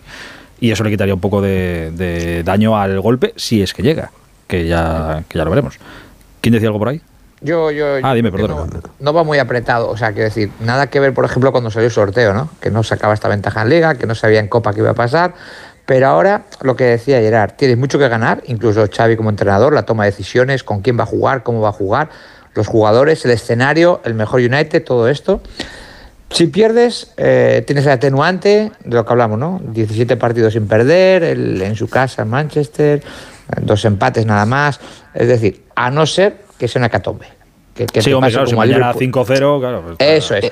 El, el resto es todo muy defendible y no te digo nada, si logras pasar, creo que Barcelona cogería cada vez más, más aire en ese globo que, que le está llevando la liga a lo más alto, ¿no? Alex, es que el golpe, el golpe duro, perdona, simplemente el, el, golpe duro fue la eliminación de Champions, ¿no? Y esa herida, digamos que ya está en vías de cicatrización con, con el papel en, en, la liga que está haciendo el Barça, ¿no? Entonces, al final, es verdad que tiene coartada, ¿no? Si al final el, el Barça terminara cayendo, eh, pues tiene esa coartada precisamente contra el, mejor Manchester de, de, lo que estamos viendo esta temporada y encima con las bajas y las ausencias que tiene. Y si terminas compitiendo, repito, como el golpe duro, el gordo, ya te lo has dado, ¿no? Que ha sido la eliminación en Champions, al final no deja de ser una, una eliminación menor, por decirlo de esta manera, teniendo en cuenta, repito, que lo estás cicatrizando con, con la posición que tienes en la liga. Tal cual. ¿Alguien iba a decir algo? El Manchester, no, cambié, cambié, el Manchester lleva sin perder desde... ¿Desde? No, desde digo, septiembre no, no, no, no, pierde en, en, en, en Ultraford. Ah, Ultraford, dime. No desde la Real, ¿no? Creo que fue la Real el último que, que ganó. Puede ser. ¿Mm? Escuchar al líder escuchar al líder de la liga con ese con ese conformismo yo yo vamos yo creo que yo creo que Xavi no está pensando lo que lo que estoy oyendo yo aquí ¿eh? Xavi no no Xavi es que va por ello va por ello seguro. no no que va por ello y que y que y que él y que él piensa que lo que pueden ganar la eliminatoria y que él sabe que si el Barça no pasa la eliminatoria es un palo muy gordo porque Xavi es un tío ha sido futbolista lo ha ganado todo Xavi es un tío competitivo Xavi es un tío ambicioso y no creo para nada que él esté cómodo ni que ni que ni que vaya a buscar eh, calmar un poco calmar un poco el, la eliminación por el hecho de que el rival y tal. O sea estás en la Europa League te has quedado de la Europa y de la Champions eres el líder de la liga no te gana nadie porque el, el Barcelona lleva una, una trayectoria en la liga española espectacular eh, le acaba de le acaba de meter un meneo al Madrid importante en la Supercopa de España que pasa ahora mismo por ser uno de los mejores equipos uno de los favoritos para ganar la Copa Europa. O sea el Barça joder Pues, no Alexis. ¿qué, qué coño le ha pasado, a este- qué coño le ha pasado a este equipo? Creo, O sea, creo no, que si pierde, ma- creo que si pierde mañana, en los términos que hablamos, ¿eh? una eliminación normal, muchas de las cosas que hemos dicho aquí, Alfredo, Ricardo, Gerardo, yo, la va a decir Xavi mañana en rueda de prensa. Es el mejor Yo Manchester. no sé lo que dirá, pero lo que piense no será eso. Vamos. Yo creo que, que él ahora mismo, el, el- de, cómo, de cómo afronta el sorteo cuando cae de la Champions League, a cómo va Xavi y el Fútbol Club Barcelona ahora, no tiene nada que ver. Ahora, la gente le perdonó una, derrota. Eh, hace ¿Tú crees que, dos meses, ¿tú crees que en París, tú crees que en París que tienen la liga asegurada como la como yo creo que No, la no. tiene el Barça, si les elimina el Bayern van a decir, "Jo, es que nos ha eliminado No, el no. Bayern." No, no, eso- pero es eso que en París, en Claro que no, claro que en no. París Son es equipos- fracaso di- dicho por Pochettino. No, no, y en el Barça también, y en el Madrid No, también, y en los no. equipos grandes que te eliminen en Europa en febrero es un fracaso. No, porque el Es- Barça ahora mismo. El Barça ahora Pero el fracaso ya está asumido con la eliminación de Claro. Champions. Sí, sí, ya lo Pues reconoció el serían Barça, dos, precisamente. pues serían dos en dos meses. francesa que Alexis, la pues Liga se- española. Serían dos en dos meses. Pero Que Alexis, no me no. compares el, el Paris Saint Germain que está en Champions. No, te que- digo, no, te digo que es un equipo que aspira a ganar el título, como es el caso del Paris Saint Germain, y que si- aunque te elimine el Bayern, que es uno de los cocos de Europa, no creo que nadie se vaya a escudar o que alguien se escudara en que el año No. pasado los eliminó el Real Madrid. Te Mira, eliminan en octavos fácil- de final, es un, es, un, es un fracaso tremendo. Mira, tan fácil Lógico. como si elimina al Bayern al, al Paris eh, el Paris busca entrenador al día siguiente. Galtier No fuera. te, no te quepa duda. Pero no, no te quepa duda. Hombre, vamos. todo. Evidentemente. Pero no te quepa duda. evidentemente. En el Y a Barça- lo si el- mejor y está si el- pasando. Y, y si el Paris Saint Germain y si el Paris Saint Germain gana 0-3 en Múnich y elimina al Bayern, probablemente el que echa al entrenador es al El Bayern. Bayern, pues también. Pero, Claro, pero normal. mañana, si el Barça cae, no van a echar a Xavi. Ni va a Em, buscar al Barça entrenador el año que viene. Mañana veremos a ver qué, qué- qué es lo que pasa. Una vez pase, ya, ya vemos a ver si son excusas, si hablamos del United Y o de luego, lo que sea. otro tema interesante, otro tema interesante, Hitor, eh, los compañeros de Cataluña Radio desvelaban que la semana pasada, el jueves, al parecer, nadie ha confirmado la, la noticia, ni nadie de las partes involucradas, Jorge Messi, que estuvo en Barcelona esos días, se reunió con Joan Laporta y con Alejandro Echevarría, que era el hombre que estaba haciendo el vínculo intermedio para, para intentar acercar esos puentes que se habían roto absolutamente. Bueno, pues le han venido a preguntar a Xavi sobre la opción de un regreso de Messi. Evidentemente hace mucho ruido y, y hay mucha expectación. Escuchad, por favor, eh, escuchad bien esto porque es todo lo que la- le- lo queramos interpretar entre líneas. Pero eh, hay quien quiere ver que, que la puerta se ha abierto de repente y que, que hay que poner la alfombra roja. Cuidado, ¿eh? A ver. La verdad, nada que añadir. Ya dije en muchos momentos que esta es su casa, eh, para Leo esta es su casa y que tiene las puertas abiertas, así que no puedo decir nada más. Eh, es un amigo, eh, estamos en contacto permanente, con el Presi hablamos de muchísimas cosas y nada más. A partir de ahí, pues dependerá mucho de él, de lo que quiere hacer en su futuro, de lo que eh, encaje para, para el club también, pero es evidente que esta es, que esta es su casa. No hay, no hay ninguna duda. Siguiente pregunta esta que ha sido en catalán, pero te encajaría a ti el mejor jugador del mundo, el mejor jugador de la historia, encajaría siempre. Siempre. Dos veces lo ha dicho. ¿Y qué va a decir? Eh, ya, ya, pero esto es todo leer entre líneas. A mí Sí. me parece la respuesta correcta hasta, oye, pues es su casa, puertas abiertas, tal. Sí que me escama más cuando ya dices, a ver, tenemos una relación muy fluida, hablamos mucho, dependerá mucho de él. Digo, joder, si hablas mucho con él y sabes que es imposible, lo cierras eh, con mucha educación y mucho cariño, pero... Pero lo mismo está diciendo, mira, y, y te, voy a, te voy a tirar otro comodín, lo mismo está haciendo con Busquets. En el club, en el seno del club, cada vez hay más convencimiento de que no debe seguir. Pero Xavi, por respeto a la trayectoria de Busquets, dice, es una decisión que debe tomar él. Y no la debe tomar él, porque en realidad no tiene contrato. Si el Barcelona no le ofrece seguir, no va a tomar la decisión Busquets. Pero él un poco respeta lo que ha significado Busquets para el Barça. Y otro tanto por Messi, primero por la el, el cariño que le tiene y por lo que él entiende que es futbolísticamente Messi. Pero no es una decisión que vaya a tomar él. O sea, no- no- no- en ningún caso se lo puede plantear el Barcelona. Es que no pueden ir a por Messi. Claro, No, pero, no, pero no, le- no, le no falta decir, pudieron- no, tiene las puertas abiertas, pero si viene gratis, quiero decir. O, o si Bueno, viene- no lo sé, pero como dices, No, pero hay que información ya- fluida, pero- pero es dependerá que de- falta decir un poco eso, porque No sé. Ya no le pudieron tra- traer gratis. Mira, Por eso- a, eh, a- a- a Messi le dijeron, Sí. Laporta quiere hablar contigo. Y la respuesta de Messi, según pudo saber Onda Cero, es, dice, conmigo no tiene que hablar, tiene que hablar con mi padre, que es con el que no se portaron bien, con el que se sentaron a negociar, porque yo vine a firmar desde Ibiza, pero cuando se sientan con él, le dicen, dijeron no, una no, cosa y luego pagar era ni tal y que cual. Claro. Claro, y entonces por eso, por eso se ha producido esta entente eh, realizada por Alejandro Echevarría, que tiene buena relación con todas las partes, pero es buscar puentes para el futuro, es decir, cuando te retires. Pero Messi, económicamente, con el fair play financiero que tiene el Barcelona, ¿cómo va a venir aquí cobrando 15 euros? La, la pregunta, la- os hago, os hago Imposible, una, Si no podían antes, ahora menos. os voy a hacer una pregunta directa, eh, empezando por, por Gerard. Ahora mismo, si fuerais vosotros el entrenador del Barça, ya no os pregunto si económicamente, si viene gratis, si el fair play, si todo esto. Eh, Jerry, ¿a ti te encajaría este Messi en el Barça de ahora? ¿Sí o no? Sí, sí, sí, sí, sin duda, sí, sí. Y más siendo Xavi el entrenador, sí, sí. No nos podemos poner en la, en la, en la tesitura de si lo fuera yo, lo fuera Chipio, lo fuera Esteban, pero si, si es Xavi, que encima tiene una buena relación porque la tiene a nivel, a nivel personal, le encaja seguro. Y, O sea, ¿entiendes que no sería, este que no sería un marrón traerlo de vuelta? no, no, el Messi del Mundial o el Messi postmundial que he visto últimamente en la Liga Francesa, evidentemente eh, sigue teniendo muchísimo fútbol, muchísimo desequilibrio y él mismo yo creo que ya se empieza a autogestionar los partidos, si lo cambias pues no es un drama como fue en su momento, yo creo que al final el Messi actual con un entrenador que, que lo conozca y que tengan buena relación, sin duda te lo, te lo firmaría. Ahora, estoy de acuerdo que todo lo que has dicho tú, el tema económico, el tema fair play y tal, es, absolutamente imposible, vamos. Eh, Jerry, te mando un abrazo muy grande, hablamos muy prontito, cuídate mucho. Otro a vosotros, a todos, chao. Gracias, cracks. amigo. Hasta ahora. Eh, os, pregunto a los, a los demás. ¿Para vosotros también sería una buena baza traerlo de, de vuelta ahora? ¿No lo veríais como un marrón deportivo en este caso para, para Xavi? Claro, evidentemente, públicamente nadie va a salir a decir, no, no, pues mira, eh, mejor que no venga. ¿Pero lo veis así? ¿Sería buena opción? ¿Alguien ve que creería que no? Yo A mí me gustaría mucho. el- Tira, Alexis, tira. No, yo viendo lo que he visto de Messi hasta ahora en esta temporada, vamos, o sea, le ficharía pero con los ojos Pero cerrados. con los ojos vamos. cerrados. Perfecto. Hombre, es un, tío que, es un tío que acaba de ganar la Copa del Mundo siendo eh, decisivo absolutamente. Ha hecho tres meses, ahora está un poquito. Bueno, se nota también que viene del bajón del Mundial y tal, pero ha hecho tres meses entre septiembre y noviembre. Vamos, o sea, una locura como ha jugado Messi en el, en el primer tramo de la, de la temporada. Ahora, yo lo que creo es que Messi con la porta no va a volver. Sea. Eso- eso cre- eso creo- que- creía yo también. Creo que hay una Claro, cosa es que, que- que es personal y que va más allá de lo económico, de lo deportivo, tal. Ahí hay un tema personal y yo creo que Messi, mientras esté la puerta, no vuelve.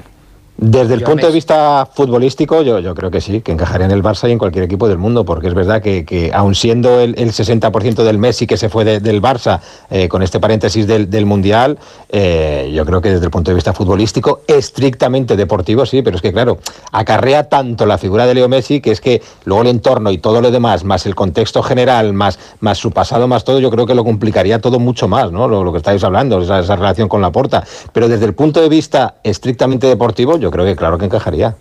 sí, a ver, como, como futbolista, todo el impacto y todo. Pero yo, por ejemplo, el traer a un jugador mm, que vas a tener que controlar los minutos, eh, con sus costumbres a la hora de entrenar y todo, y que detrás son amigos, mm, Xavi que ha creado un equipo en torno a Xavi, ¿no? Meter ahora unas costumbres y que sea el equipo de Messi, no sé si para Xavi sería muy cómodo, ¿eh? Quiero decir, a veces un externo es mucho más fácil que un amigo que ha sido compañero. Es, eso que entrenar a un compañero, cada vez seas amigos, eh, hay un asterisco ahí, eh, importante que hay que saber gestionar. ¿Ves? He hablado tanto contigo que se me ha pegado tu mentalidad. Ahora ya veo, ya veo el fútbol así. Eh, Edu, ¿tú? No, yo sí, yo. Messi, al, al nivel que le hemos visto, como decía Mr. Chiva, hasta el Mundial, encaja en cualquier equipo del mundo, por supuesto en el Barcelona, que es su casa. ¿En el Llanes jugaría? Sí, hombre, en el Llanes y, en, y en el equipo de mi pachanga de los fines de semana también. Lo que yo me pregunto es si, si Xavi eleva un poco más de allá de la realidad la ilusión por traer a Messi para. Pues bueno, pues porque estemos, aunque sea un ratito, hablando de Messi, digo los socios, ¿eh? no nosotros, eh, de Messi, no, No, de otras cosas creo- alrededor del Barça. Porque la realidad, No, ¿dónde sitúa esto, Alfredo? ¿La realidad es que Messi está cerca de volver al Barça? No. No, no, no, no, No, para no, nada, nada. No, yo, yo creo que yo creo que Xavi es políticamente correcto. O sea, primero como amigo, segundo como entrenador, y luego está hablando de, de un mito del barcelonismo y de, para muchos, el mejor jugador de todos los tiempos. Es que no puede decir otra cosa. Eh, yo no creo que esté generando falsas expectativas. Él está siendo tremendamente correcto, respetuoso con todas las partes, con Messi, con el club, con los aficionados, porque en los aficionados hay muchos que quieren que vuelvan y otros que ya creen que la etapa de Messi se ha acabado. Pero yo creo, primero, hace unos meses estaba absolutamente, hace un mes estaba convencido de que renovaba por el Paris Saint Germain. Parece que se ha enfriado un poco el tema. No sé si cambiará o no la historia, pero la segunda vía solo es la MLS y, y Miami. O sea, ahora mismo no hay sobre la mesa de Messi ninguna otra oferta y el Barça es imposible económicamente. O sea que eh, es ya un planteamiento que diga él, no me convence el proyecto del Paris Saint-Germain, no debe haber muy buen ambiente ahí, pero ya es una sensación externa que tengo yo, la- las imágenes de Luis Campos, eh, el, resultado del equipo, eh, tantos divos y todo eso, me da la sensación de que no es tan fácil convivir ahí y a lo mejor en un momento de desgaste dice, mira, yo ya he ganado mi mundial, me voy, y, él la esperanza de ir a Estados Unidos. No olvidéis que el mundial es allí en el 2026. No sé si se iría ya, pero son las alternativas que maneja ahora mismo, no, no la del Barça. Yo de verdad os lo digo, yo si fuera Leo Messi estaba jubilado en las Bahamas, pero pero desde hace mucho, mucho, mucho tiempo. Mucho, Pues bueno, no mucho tiempo no, porque- no, no, mucho tiempo no. Después Ah. del Mundial estaría en las Bahamas. Ya me daría igual todo ya. Eh, pero bueno, en fin, a ver qué es lo que, a ver qué es lo que pasa. Alfredito Ahora que mañana. dice que está disfrutando del fútbol. Ahora, ahora está disfrutando. Sí, lo que ha hecho antes era. era bailar. No, pero él, él- él- él- él reconoció que en la época de Guardiola, que se lo pasaban de maravilla, que lamenta no haber disfrutado como disfrutaría eh, siendo más maduro y, y- y él reconoció que en el mundial de esta, en el último mundial de Qatar que disfrutó de verdad. Porque Pre- pregúntale, futbolística. pregúntale a Esteban si cuando jugaba contra él disfrutaba o no. Sí, vamos, una barbaridad. Viendo resúmenes, ¿eh? Monográfico. Sí, tiene una caja de cervezas enormes No, ahí. en no se la llegó a mandar, que no se la llegó a mandar. Alfredo, que debe ser un palé que no llegó todavía. No. Debe venir ahí por, por la NASA todavía. ¿no? Mandó un Messi de cervezas a todo el mundo que le había marcado goles, pero al, joder, a Esteban no le ha llegado todavía. No le quiso restregar a Esteban esos goles. Eso es por respeto, por respeto y educación. Eso. Yo creo que ahí te la clavaron, Esteban. Yo creo que hicieron una campaña de publicidad. Cogieron a los cuatro o cinco porteros así más emblemáticos, cogieron a Black, a Casilla, a Buffon y tal. Pues un y a desastre. todos los demás Tal dijeron, cual. venga. Pues un cual. desastre. Porque, Alexis, tal cual. porque Pero Esteban ese tenía que es el, estar ahí. último- el único envío que no ha llegado a su destino y encima cervezas. Pues A- tan Ale- normal que se caiga por el camino. Alexis, encima yo, de todos esos, creo que era el que más cervezas tenía. Te quiero decir, que más ¿Ves? latas tenía. De todos esos. Eras más claro, claro. Alfredito, mañana hablamos. Te mando un abrazo, cuídate mucho. Sí, habrá 2.500 seguidores del Barcelona. Mañana por la noche os lo contamos. Un abrazo. Un abrazo grande hasta ahora. Oye, y una llamada a Eindhoven, que mañana juega allí también el Sevilla. Lo pasa que lo tiene tan, tan facilito. Hola, José Manuel Jiménez, buenas noches. ¿Qué tal? Buenas noches, Aitor. De los pocos partidos esta temporada, tal cual va el asunto, que los sevillistas podrán ver medio tranquilos. De- así de a priori. sí. Así a priori, ¿no? Después se puede complicar. Eh, ha dicho hoy San Paoli aquello del contexto, ¿no? Que en el contexto, según se dé, se puede complicar la cosa y, meterse el PSV en la eliminatoria. Bueno, en principio el Sevilla debería pasar y estar el viernes en el bombo después del 3-0 de la ida. Es cierto que tiene bajas, no está Gudel, no está Lamela por sanción, sigue fuera Requi, que recordemos que Pape Gay no está inscrito en esta competición, pero bueno, es cierto que vuelven eh, Jordán y Rakitic que no subieron en eh, Vallecas. Y bueno, en principio el, el 11 de mañana va a ser competitivo. Va a jugar Bono, no ha lugar a experimentos, no va a jugar Dimitrovic, hoy lo ha eh, dicho así eh, el entrenador que va a jugar Bono. Eh, Ken Nesiri es cierto que tiene problemas físicos, que está para jugar eh, apenas 60 minutos, pero en principio, si no hay problemas, va a ser eh, también titular. Y bueno, el Sevilla a, cumplir y a, pasar en su competición. Y además en un campo, Aitor, que él es muy especial, ¿no? porque allí consiguió su primera Copa de la UEFA y, hoy todo han sido recuerdos, ¿no? Y, aquí estuvimos antes de la final y aquí había tales aficionados y bueno, muchos muchos recuerdos de aquel 4 a 0 en el Philips Stadium. ¿Era, era Copa de la, La, UEFA quinta, o la quinta del buitre, la quinta del buitre Era Copa de la UEFA. recuerdo de ese, UEFA. de ese estadio. Sí, pues sí, claro, sí, sí. Eh, sí. Eh, claro, es que me dices, habrá gente ahora que diciendo, joder, ¿qué dice este? ¿Qué pasó allí? La quinta del buitre, joder. La eliminación con el PSV. Pues eso. El- el- el- Ya está, ya está, ya está. Que sí, joder, pero que habrá gente que se queja de La Copa Europa que se tuvieron-. Sí, sí, correcto.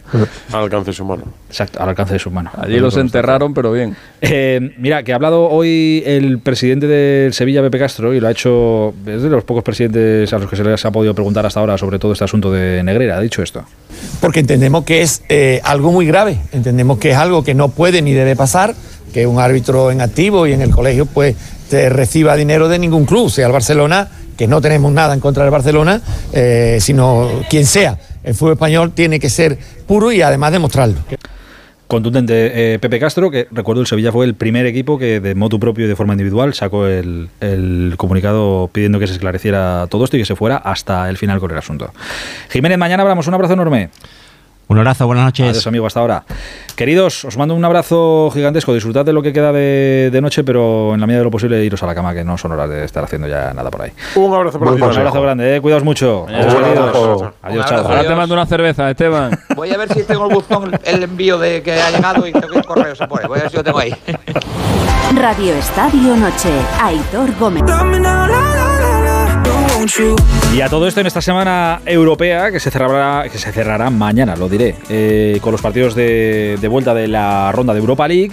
eh, el que camina más tranquilo es el Real Madrid, claro, después de lo que hizo ayer en Anfield, como para no estar tranquilo y confiado. Y ya mirando a lo que tiene el fin de semana, que es ni más ni menos el derby en Liga contra el Atlético de Madrid.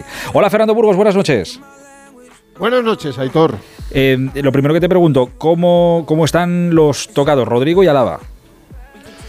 Bueno, los lesionados, ¿no? Porque se tuvieron que retirar ayer de, de Anfield. Álava en el 27 y Rodrigo en el 79. Rodrigo Goes con sendas lesiones. Eh, preocupa más lo de, lo de Álava porque fue un problema muscular en los isquios de la pierna derecha, un pinchazo. Y los pinchazos ya saben que ya sabes que, que puedes tener una rotura perfectamente, ¿no? Hoy el equipo ha descansado, han descansado absolutamente todos y mañana van a hacer pruebas tanto a Álava en esos isquiotibiales de la pierna derecha como a Rodrigo Goes en, eh, en la zona del glúteo izquierdo. Eh, sufrió una, una sobre- sobrecarga. He hablado con gente y dice, cuidado que por ahí está también el piramidal. Eh, no me preguntes lo que es el piramidal, porque yo no sé si lo tengo. Pero, pero bueno, ya sabes cómo son algunos, que conocen muy bien su cuerpo y, y- y- y- y te dicen esas cosas, ¿no? Eh, Álava para mí descartado de cara al derby del sábado. Y vamos a ver lo de Rodrigo Goes, que yo creo que tampoco eh, Ancelotti va a forzar con, con el chaval, que ayer fue titular.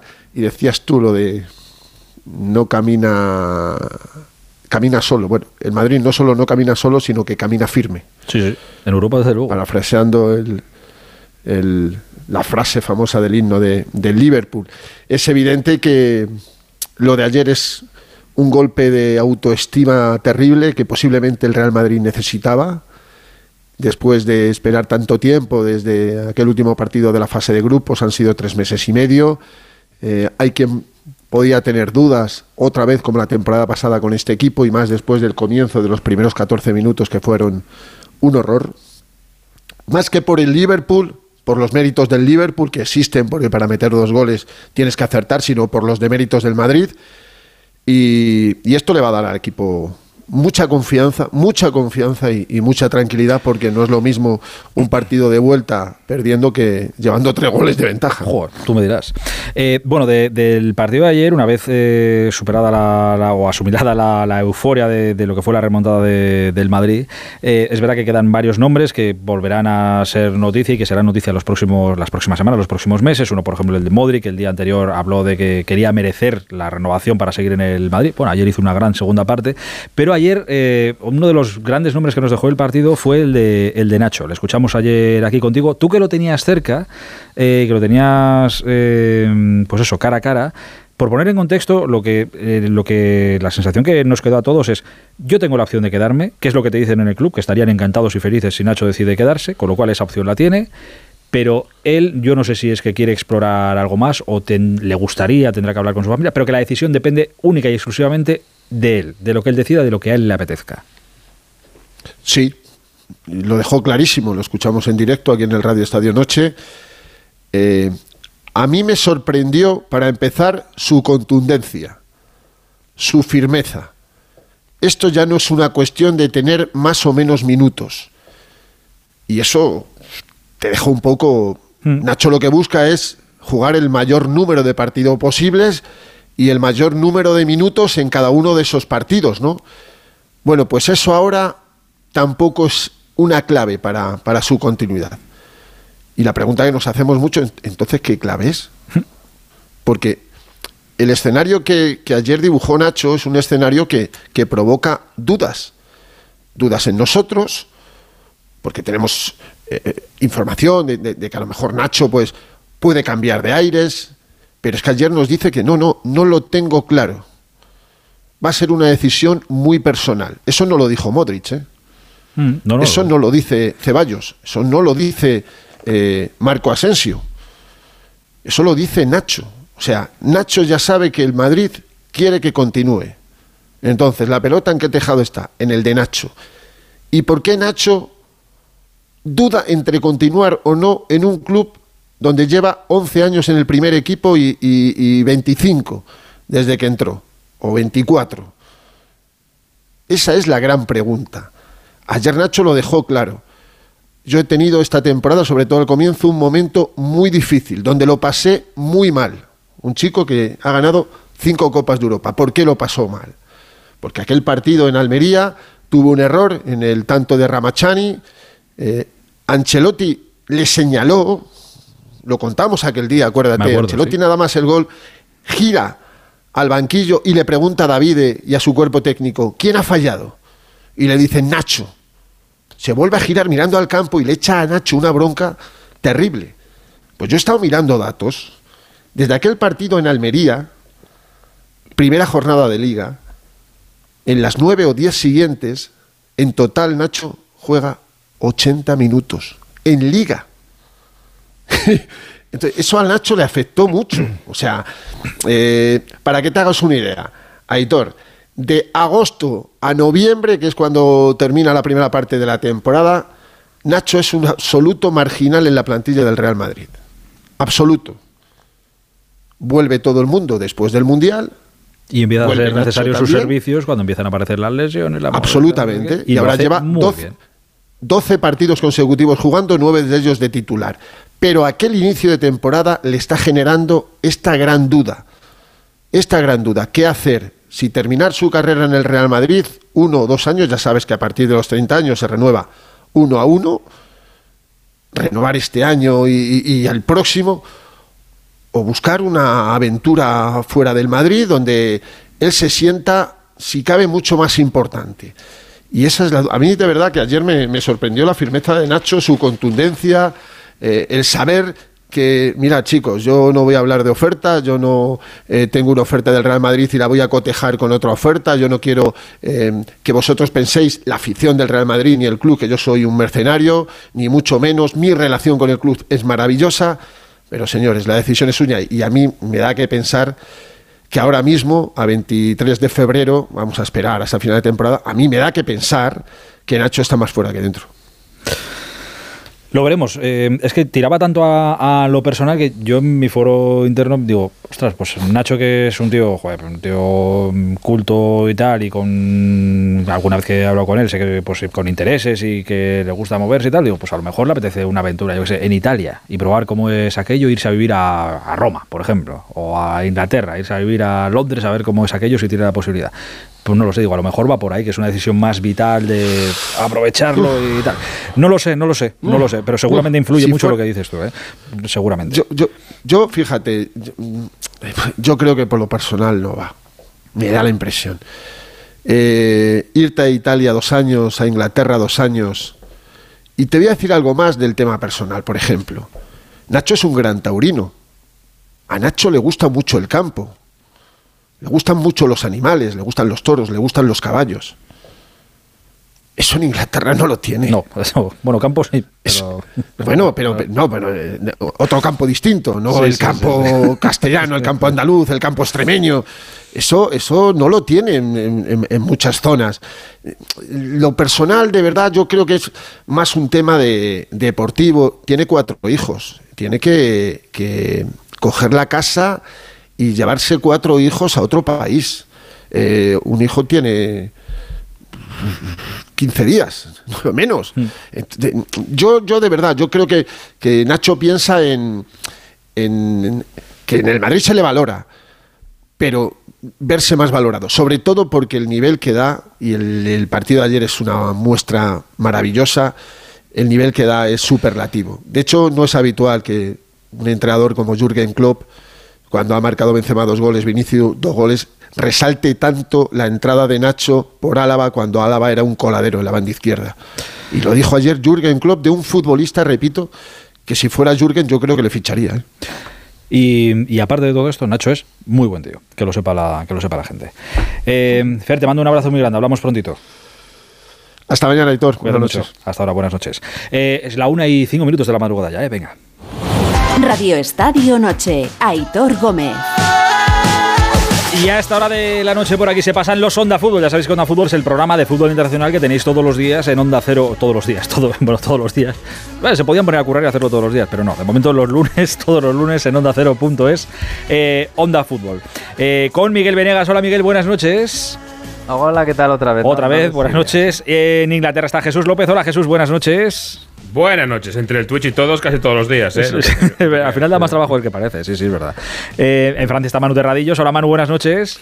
Bonsoir, hola, ¿qué tal? Buenas noches a todos. Y en Italia está nuestro Mario Gago. Hola Mario, buenas noches. Buonasera, tres victorias de equipos italianos en cuartos de final, en octavos de final de Champions. Aquí no se lo creen, ¿eh? Lo que me faltaba, que, sacas- que vienes a sacar pecho ahora de, de eso aquí. Por cierto, antes, antes de nada he de decir Déjale que le va a durar poco. que contrariado y casi, no sé si cabreado me, me hallo por no tener en mis manos todavía eh, lo que el pibe le dijo a Dios, ¿eh? Ay, es verdad. Pues contrariado me hallo, pero bueno, me haré con él. Tiene fácil solución. Es, es Sí, sí. verdad, es verdad que te- Te vas a- ir, a, ir a la, ir a la tienda y comprarlo. Sorteó no sé cuántos en Radio Estadio el otro día y a ti no te ha dado Joder, ninguno. pues mala suerte tuve que no me tocó ninguno. ¿Qué te, qué te parece? Es lo que hay. Es el libro, Sí, ¿eh? Del sí, libro claro. de, de Miguel, que, oye, yo os lo recomiendo. No le he echado un vistazo, pero no me hace falta para saber que está muy bien seguro. Lo que el pibe le dijo a Dios. Así que, oye. El lunes que viene hacemos la presentación. El lunes por la tarde. ¿El lunes por la tarde A la las haces? siete. A las 7 de la tarde, sí. Sí, a las Pues, siete. bueno, pues, oye, una hora mm, cojonuda. Si es que, claro, todo lo que, todas me mandan muchas cosas para, oye, vienes por la tarde, no sé qué. "Voy a ir por la tarde a ningún sitio, sí. Hay que estar. La gente hace cosas por la tarde. Sí, Sí, exacto. Yo es que la vida por la tarde no la, ni la concibo. Y por la noche tampoco. Y los fines de semana hace poquito. Bueno, en fin. Oye, antes de, de nada, que tendría muchas cosas que, que preguntaros, pero eh, me apetecía hoy, en vista de cómo se ha puesto la, la historia, venimos de, de, un- de cómo ha crecido la ola, de, de mucha polémica y de cosas muy con el asunto del racismo en España y todo lo que ha pasado con Vinicius. Ahora entramos en una ola otra vez feísima con todo lo que está ocurriendo con el caso Negreira y con el, con el Barça y con todo esto. Me apetecía preguntaros que en, en los diferentes países, en Europa, ya por Europa adelante, ¿Cómo se nos ve? Si es verdad, claro, es que vemos a Ancelotti, por ejemplo, le preguntaban el otro día, oye, ¿cómo se vive en España? Si merece la pena ir a jugar allí y tal, y salía en defensa de, de lo que era España.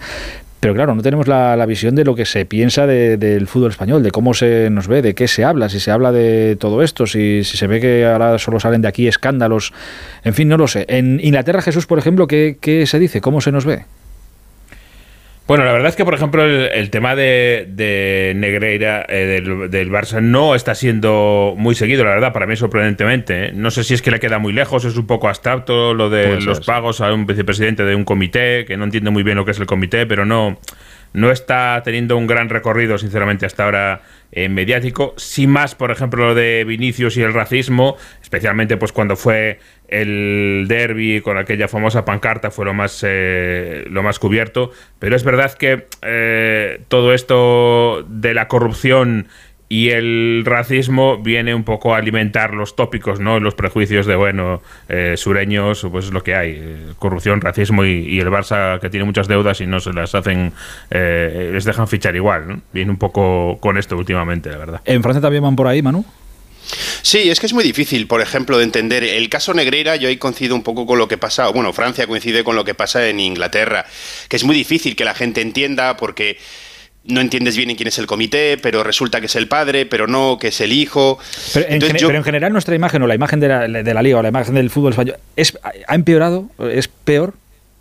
Yo creo que no llega tanto todavía, ¿eh? Yo creo que, por ejemplo, en el caso Negreira, eh, hasta que no haya si hay un, un castigo, algo que de verdad la gente pueda comentar, Sí, como lo de la Juve en Italia, por ejemplo. Exactamente, es, es que es el mismo ejemplo. Nos hablaba Mario Gago de las plusvalías, pero eso te sonaba un poco raro hasta que no llegaron y dijeron, oye, no sé cuántos puntos menos. Eh, sí toca un poco más el tema del, del racismo, pero tampoco tanto. Sí se habló mucho aquí de, de lo del puente, el muñeco este de Vinicius colgado del puente. Lo que pasa que el racismo en Francia es de otra forma, es, es algo muy sutil hasta que estalla. ¿no? Es, es lo que vemos, por ejemplo, con los jugadores árabes que se quejan de que cuando juegan con Francia, si ganan, gana Francia, pero si pierden enseguida les miran a ellos. Y, parece que no se habla, no se habla, no se habla hasta que estalla como hizo, por ejemplo, en el Mundial de Sudáfrica, con jugadores en huelga y demás. Entonces, yo no creo que aún haya un- una visión o que esto haya atacado muchísimo a, la imagen de la Liga Española en Francia, pero porque tampoco hay cosas factibles. Mira, y un ejemplo con lo de Negreira. Eh, Desde la Porta, cuando habló la Porta la última vez, enseguida la gente se quedaba con el titular fácil, que era aquel de la fobia, ¿no? De Tebas tiene fobia al Barcelona, porque Sí, sí. odia al Barcelona, en lugar de quedarse con lo otro, que era lo, lo- lo interesante, es decir, nosotros eh, si pagábamos con factura o no, o qué, qué es lo que ocurre con esos pagos. Entonces yo creo que son- es difícil de entender ese tema. Y en, y en Italia, Mario, que en Italia, mira, eh, pasa ahora lo del Barça y tal, ya sé que son cosas muy distintas, pero la Juve ha sido sancionada con puntos deportivamente, en Italia casos de racismo también ha habido Hmm. recientemente, ¿allí cómo se nos ve? Mira, eh, en un programa de Onda Fútbol de hace ya creo un par de años entrevistamos a Roberto Saviano y nos dijo los fenómenos que pasan en Europa, sobre todo de racismo y así, se anticipan en Italia. Y, llevamos varios años en Italia con estos problemas y llevamos tantos problemas que incluso este año unos ultras de la Lazio han eh, casi interrumpido un partido fuera de casa contra el Leche. ¿Os acordáis lo que pasó con Koulibaly cuando estaba en el Napoli jugando en San Siro? Bueno, ¿Y, eh, y ahora hay que problemas con, con prácticamente- jugadores serbios y albaneses, puede ser?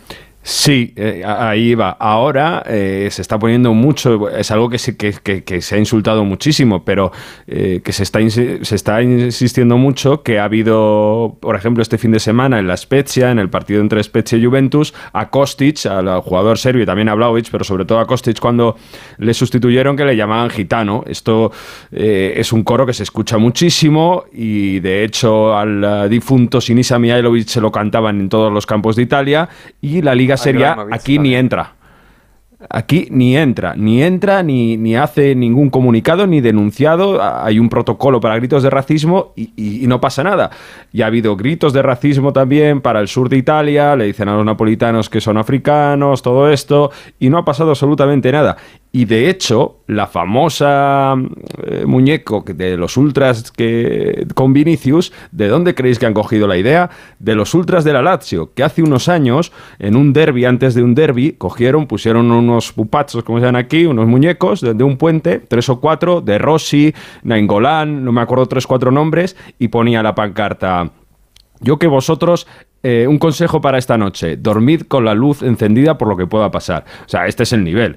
Eh, claro, con, eso el racismo en España, pues no, no sorprende porque ese nivel eh, en Italia se ha visto hace mucho. En cambio, el caso Negreira, chicos, el caso de- de- del Barça, sí que sorprende que no haya una investigación en firme como ha entrado la Federación Italiana con el tema de la Juventus.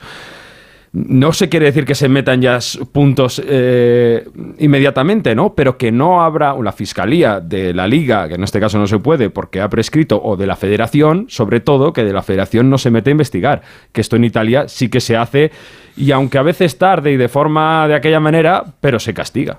La federación, por cierto, que no, no lo he dicho antes, pero la federación eh, sigue en ello. Anunció que iba a hacer investigación, lo que pasa es que estas cosas se anuncian y luego llevan su tiempo y su proceso. La federación está en ello. Sé que han requerido información al Barça y al CTA también.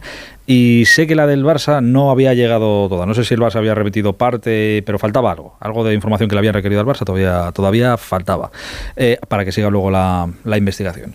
Em, bueno, pues así es como se nos ve de fuera, con la que tenemos aquí montada, pero luego es verdad que fuera de nuestras fronteras, pues oye, tampoco se nos ve tan mal. Ahora, sí que es triste que lo que más eh, se exporta por lo feo que es, y es normal que pase, es el tema de- del racismo. A ver si baja la ola y a ver si conseguimos tener dos dedos de frente, que sería lo suyo, ¿no? Eh, dame solo un minuto y cambiamos el hilo, venga. Radio Estadio Noche. Aitor Gómez. ¿De qué se habla por ahí? Bueno, eh, entiendo Jesús que en Inglaterra de lo que se habla, eh, y ayer por la noche no lo hacía muy bien, supongo que a lo largo del día habrá sido, habrá seguido por ahí el tema. Atizaban fuerte, fuerte, fuerte al Liverpool y a Klopp, ¿no? Sí, y con una duda existencial. eh, ¿Qué debe hacer el Liverpool? ¿Debe prescindir de Klopp o no? Eh, Por ejemplo, Jamie Carragher eh, ha salido con fuerza estos días, estas horas, diciendo que por muy mal que le vayan cosas a Liverpool, eh, no hay otro como Jürgen Klopp y que no deberían despedirle porque no va a encontrar ninguno como él ni parecido Así que eh, por ahí van las cosas. Yo creo que después del año tan malo que está teniendo el Liverpool y después de esta, este partido, si se confirma la eliminación, que se supone que sí en la vuelta, yo creo que ese va a ser el, el debate, el futuro de Jurgen Klopp. Y no es nada fácil, ¿eh? porque además a Liverpool le coge en medio de una posible venta, de unos rumores muy fuertes, eh, con lo cual hay mucha inestabilidad ahora mismo en, en Anfield. Ostras, me parece, Miguel, a mí me parece un pedazo de, de entrenador. Entiendo que ofertas no le, no le faltaría ni encontraría hueco en algún sitio, pero, pero la- el binomio Klopp-Liverpool ha ido tan bien que, que- que- Pero claro, ahora están, están como están. Yo, yo no creo, yo sinceramente me cuesta muchísimo creer que alguien en el Liverpool se vaya a atrever a, a echar a Jurgen Klopp. Sí, porque me da la impresión de que le queman la casa o no sé, o, bueno, la casa del, del jefe del Liverpool en realidad está en Estados Unidos.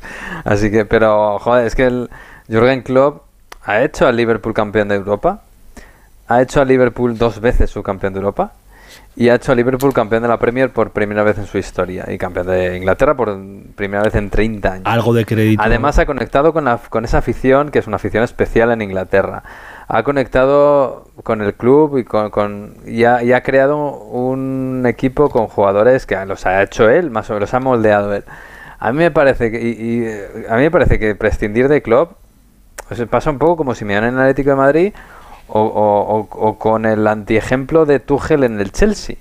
El Tuchel, eh, a a Tuchel lo echan en el Chelsea en la primera temporada que le va mal, después de haber sido campeón de Europa con un equipo cogido de los escombros. Y, y ahora está el pobre Graham Potter, que es un buen entrenador y está, y está viviendo unos números horribles y ahora ya no saben qué hacer con él. O sea, me da la impresión de que los, eh, lo- los clubes no acaban de, de aprender. Cuando tienes un entrenador que tan, ah, tan bien ha encajado y tanto ha hecho en tu club, manténlo hasta que se le acaben a él las fuerzas. Y, Mira, por ejemplo, vamos, mira, mira el Arsenal con Arteta. Y no habrá tenido Sí, ocasión el Arsenal de, absolutamente. de- de Sí. decir, jo, esto no va bien, esto no va bien, nos lo cargamos, nos lo cargamos. Lo han mantenido. Ahí están los resultados. Sí, sí. Tres años de construcción de un equipo. No, hay que decir que Klopp ya sobrevivió a una temporada muy mala hace dos años, ¿eh? Eh, la famosa temporada de las lesiones. Eh, aquella temporada fue malísima y, y siguió teniendo, teniendo confianza y el año siguiente pues estuvo en cuatro finales. Solo ganó dos títulos, pero estuvo rozando cuatro. Son siete años de club en el Liverpool, ¿no? Que porque, bueno, siete temporadas completas. Lo digo porque en el Dortmund estuvo siete justas y a la séptima se fue al Liverpool. Y además Bueno, él había dicho. anteriormente que en el 2024, cuando se acababa su contrato, él eh, se retiraba de, de los banquillos directamente, que no quería saber nada más. Y sin embargo, amplió su contrato y ahora lo tiene hasta 2026. Y en, el Dortmund sí que hubo un declive más largo y sostenido. O sea, en el Liverpool, en el Dortmund, perdón, eh, empezó reconstruyendo un equipo, tal, ganó dos ligas consecutivas y luego el Bayern se puso las pilas y los últimos años fueron fueron ya no sé si dejándose llevar, pero ya no no era lo mismo. Desde que perdió la final de la Champions, el equipo fue decayendo y se veía que había un final de ciclo, clarísimo. Incluso en su Al final la decisión es esa, yo creo, ¿eh? porque se cree que el equipo se ha acabado, el- este ciclo se ha acabado. Lo ha dicho Klopp hace un mes, que había que reinventarse. Y la decisión es si el siguiente eh, proyecto lo va a encabezar también Klopp, pero va a ser distinto seguro o otra persona.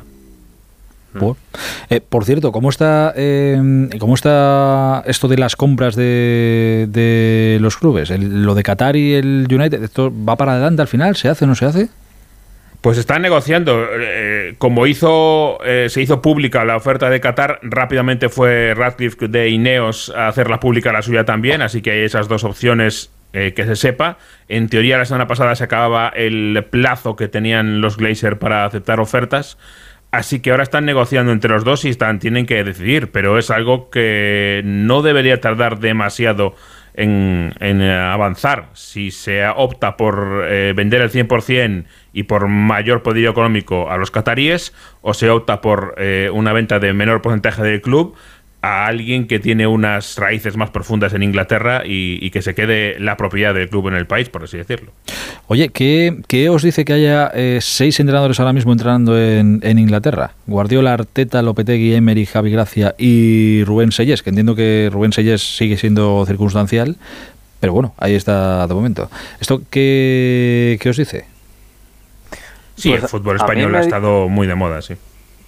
Sí, a, sí, a mí me dice que, que el fútbol español hasta, yo creo que hasta el año pasado, el anterior, ha competido súper bien. Primero con dos equipos muy, muy grandes y con las dos grandes estrellas del mundo, Madrid y Barça con, con Messi y Cristiano. Pero no solo eso, sino que, que con muchos menos recursos y con plantillas inferiores, hasta el año pasado, creo yo, han competido equipos como Villarreal, como Sevilla, como bueno, en algunos, bueno, el Atlético de Madrid, por supuesto, gracias a, grandes entrenadores y a, y a equipos muy bien hechos. Y yo creo que eso al final lo estamos exportando ahora, que no, que al fin y al cabo es evidente que no podemos sostener económicamente al talento y, se va para allá. Hubo una época que exportábamos talento de futbolistas, porque teníamos uno- algunos de los mejores del mundo, y ahora mm, exportamos talento de entrenadores. Yo creo, yo creo ahí también que les favorece mucho el hecho de que la, en la Premier se apueste igual por proyectos un poco más largos, que es algo que no vemos en España o en otros sitios. Por Yo, lo menos, por ejemplo, lo menos te firman, o sea, te firman proyectos de firma veces. tres años, Claro, cuatro o sea, años. Luego dura lo Por que eso, dure, pero...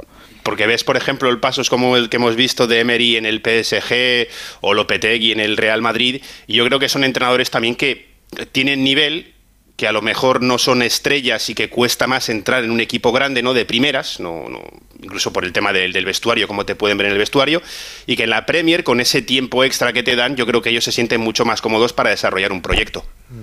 Son más abiertos que- también, ¿eh? Sí, la, la gran mejora de la Premier la pasada década para mí no viene de, de mano de dinero, sino de los entrenadores. Un momento dado en que se dieron cuenta de que había entrenadores extranjeros que eran muy buenos y se olvidaron un poco de los Tony Pulis, Big eh, eh, Sam Allardyce, etcétera, que eran los clásicos que iban rotando de uno a otro y empezaron a cambiar la mentalidad y de repente aparecía Mourinho, aparecía Guardiola, Antonio Conte en el Chelsea, Pochettino en el Tottenham. Para mí ese fue el gran clic de la Premier, cuando empezaron a traer a los mejores entrenadores de fuera y el dinero que ya tenían lo ordenaron o lo empezaron a utilizar de otra forma, no, no del, de Sam Allardyce, etcétera. Para mí es el gran Meten algún, algún petardito bueno con algún entrenador, sí, sí que sí que meten, ¿eh? se sacan algunas así de la chistera que dicen, Sí. "Joder, chaval, ¿dónde va a ir Les, les esto? falta eso- esa filosofía llevar a la selección, les falta. sí. Eh, sí, sí. Pero Eh, mira, cuando, eh, de la, perdona, de la década pasada, eh, la imagen era Tony Pulis, entrenador del Crystal Palace, que daba las ruedas de prensa posteriores a los partidos en, en casa, en un vomitorio del estadio, de pie, como si fuera el Papa dando una homilía. Pues así, y explicaba sus cosas. Esa imagen la tengo yo para toda la vida. Qué, qué- qué bien explicado, qué gráfico, la verdad. Eh, bueno, se me acaba el, el tiempo. Iba a preguntarte algo de- del PSG allí en Francia, Manu, pero entiendo que están, prepa- están preparando, que el gran petardazo será cuando termine la eliminatoria contra el Bayern. Ahí sí que nos darán eh, ratos de, de gloria. Hombre, ahí lo que están haciendo eh, es sobre todo muchos ya jugar a cómo va a ser el PSG de la temporada que viene si cae ante el Bayern. Ah, ya, bueno, en febrero, estamos en en febrero. Y estamos en febrero. De un, un hipotético PSG sin Luis Campos, eh, Tuchel por Galtier, porque por mucho que echasen a Tuchel... eh, de hecho, echaron a Tuchel para poder fichar a Pochettino, pues ahora dicen que no han roto los lazos, eh, qué pasaría con Ramos, eh, ahora dan por hecho que Messi no va a seguir. Hay quien A te Skriniar lo tienes, ¿eh? A Sí, Skriniar Skriniar es el sí. único que ya tienes. Esto y se arregla seguramente- renovando otra vez a Mbappé. Algo así, sí, sí, sí. Bueno, eh, se vendrán ratos de, de gloria, hacen de caso. Después de esa eliminatoria Bayern-PSG, si el PSG se queda fuera, ¡fua! Agarran los machos, chavales, que viene fuerte esto. Eh, queridos, un abrazo muy, muy grande. Cuidaos mucho, ¿eh? Hasta la semana que viene.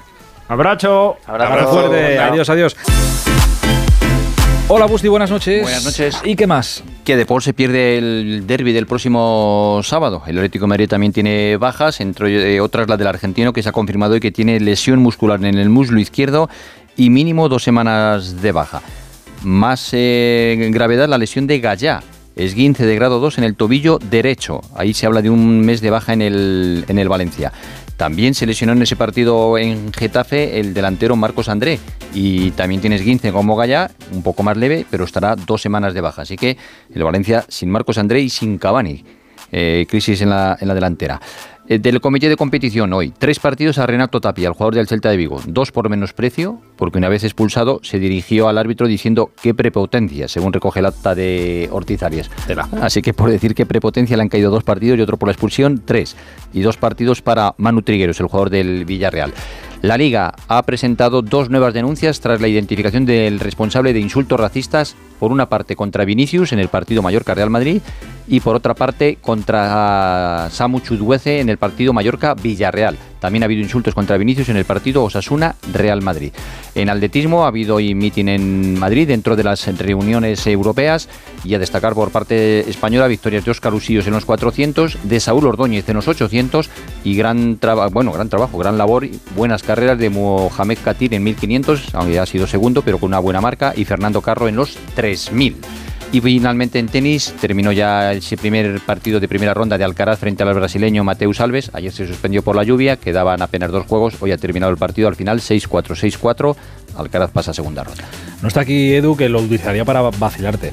Pero Óscar Usillos no tiene ni una calle, ni un pabellón con su nombre, nada en, en Astudillo. Lo tendrá un pabellón. ¿Te crees que mi pueblo tiene pabellones así a... Joder, pero un pabellón No, hay- hay deportivo un- tendrá para que los Hay- niños hay- jueguen hay- hay-. ¿La piscina municipal? Hay, hay un pabellón deportivo. ¿Y no se llama Óscar Usillos?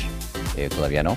Pero habrá. ¿Cómo todavía? habrá- ¿Y a qué hombre, esperamos? Que, que habrá ocasión de ello, no te preocupes. Bueno, no, vale, vale, que me parecía Oscar es siempre extraño. bienvenido en Astudillo, está muy bien. No, no, sí, ya tratado, sé que es su casa, está encantado Es de la vida, casa, una- una es calle, Su casa, un- su pueblo, sus amigos, allí tiene todo. Eh, para que una calle. familia. Para que una calle se llame calle del árbol caído, pues coño, pues calle Óscar Usillos. Joder. Se hará, no te preocupes. El expreso de Astudillo va No, llevando no el- cualquier calle, la calle real de todas las... la Plaza de España. La calle real. Plaza- ¿Hay una calle real Astudillo. en Astudillo? No. Calle Mayor. Calle bueno, Mayor, pues la calle mayor, calle Óscar Usillos. Pero pues bueno. sí, está ya bien. Bueno, Todo ya, se ya lo no te hablaremos, preocupes. Ya lo hablaremos. Eh, Anita, nos vamos. Sí, con la prensa de mañana, las portadas de mañana jueves en el diario es el titular Solo le falta volar y es que hablan con varias leyendas del Real Madrid que creen que Vinicius es el mejor jugador del mundo, el más influyente en estos momentos. Marca dice que Modric se renueva cada día, el croata sigue haciendo méritos para su continuidad.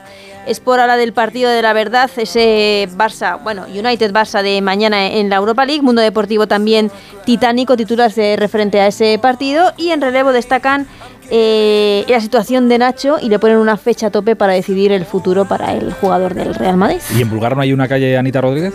No, No. Hombre, Ni- ni- evidentemente Ni, no. ni creemos que la vaya a ver. Hay una calle real, pero no hay una calle, vamos, para nada.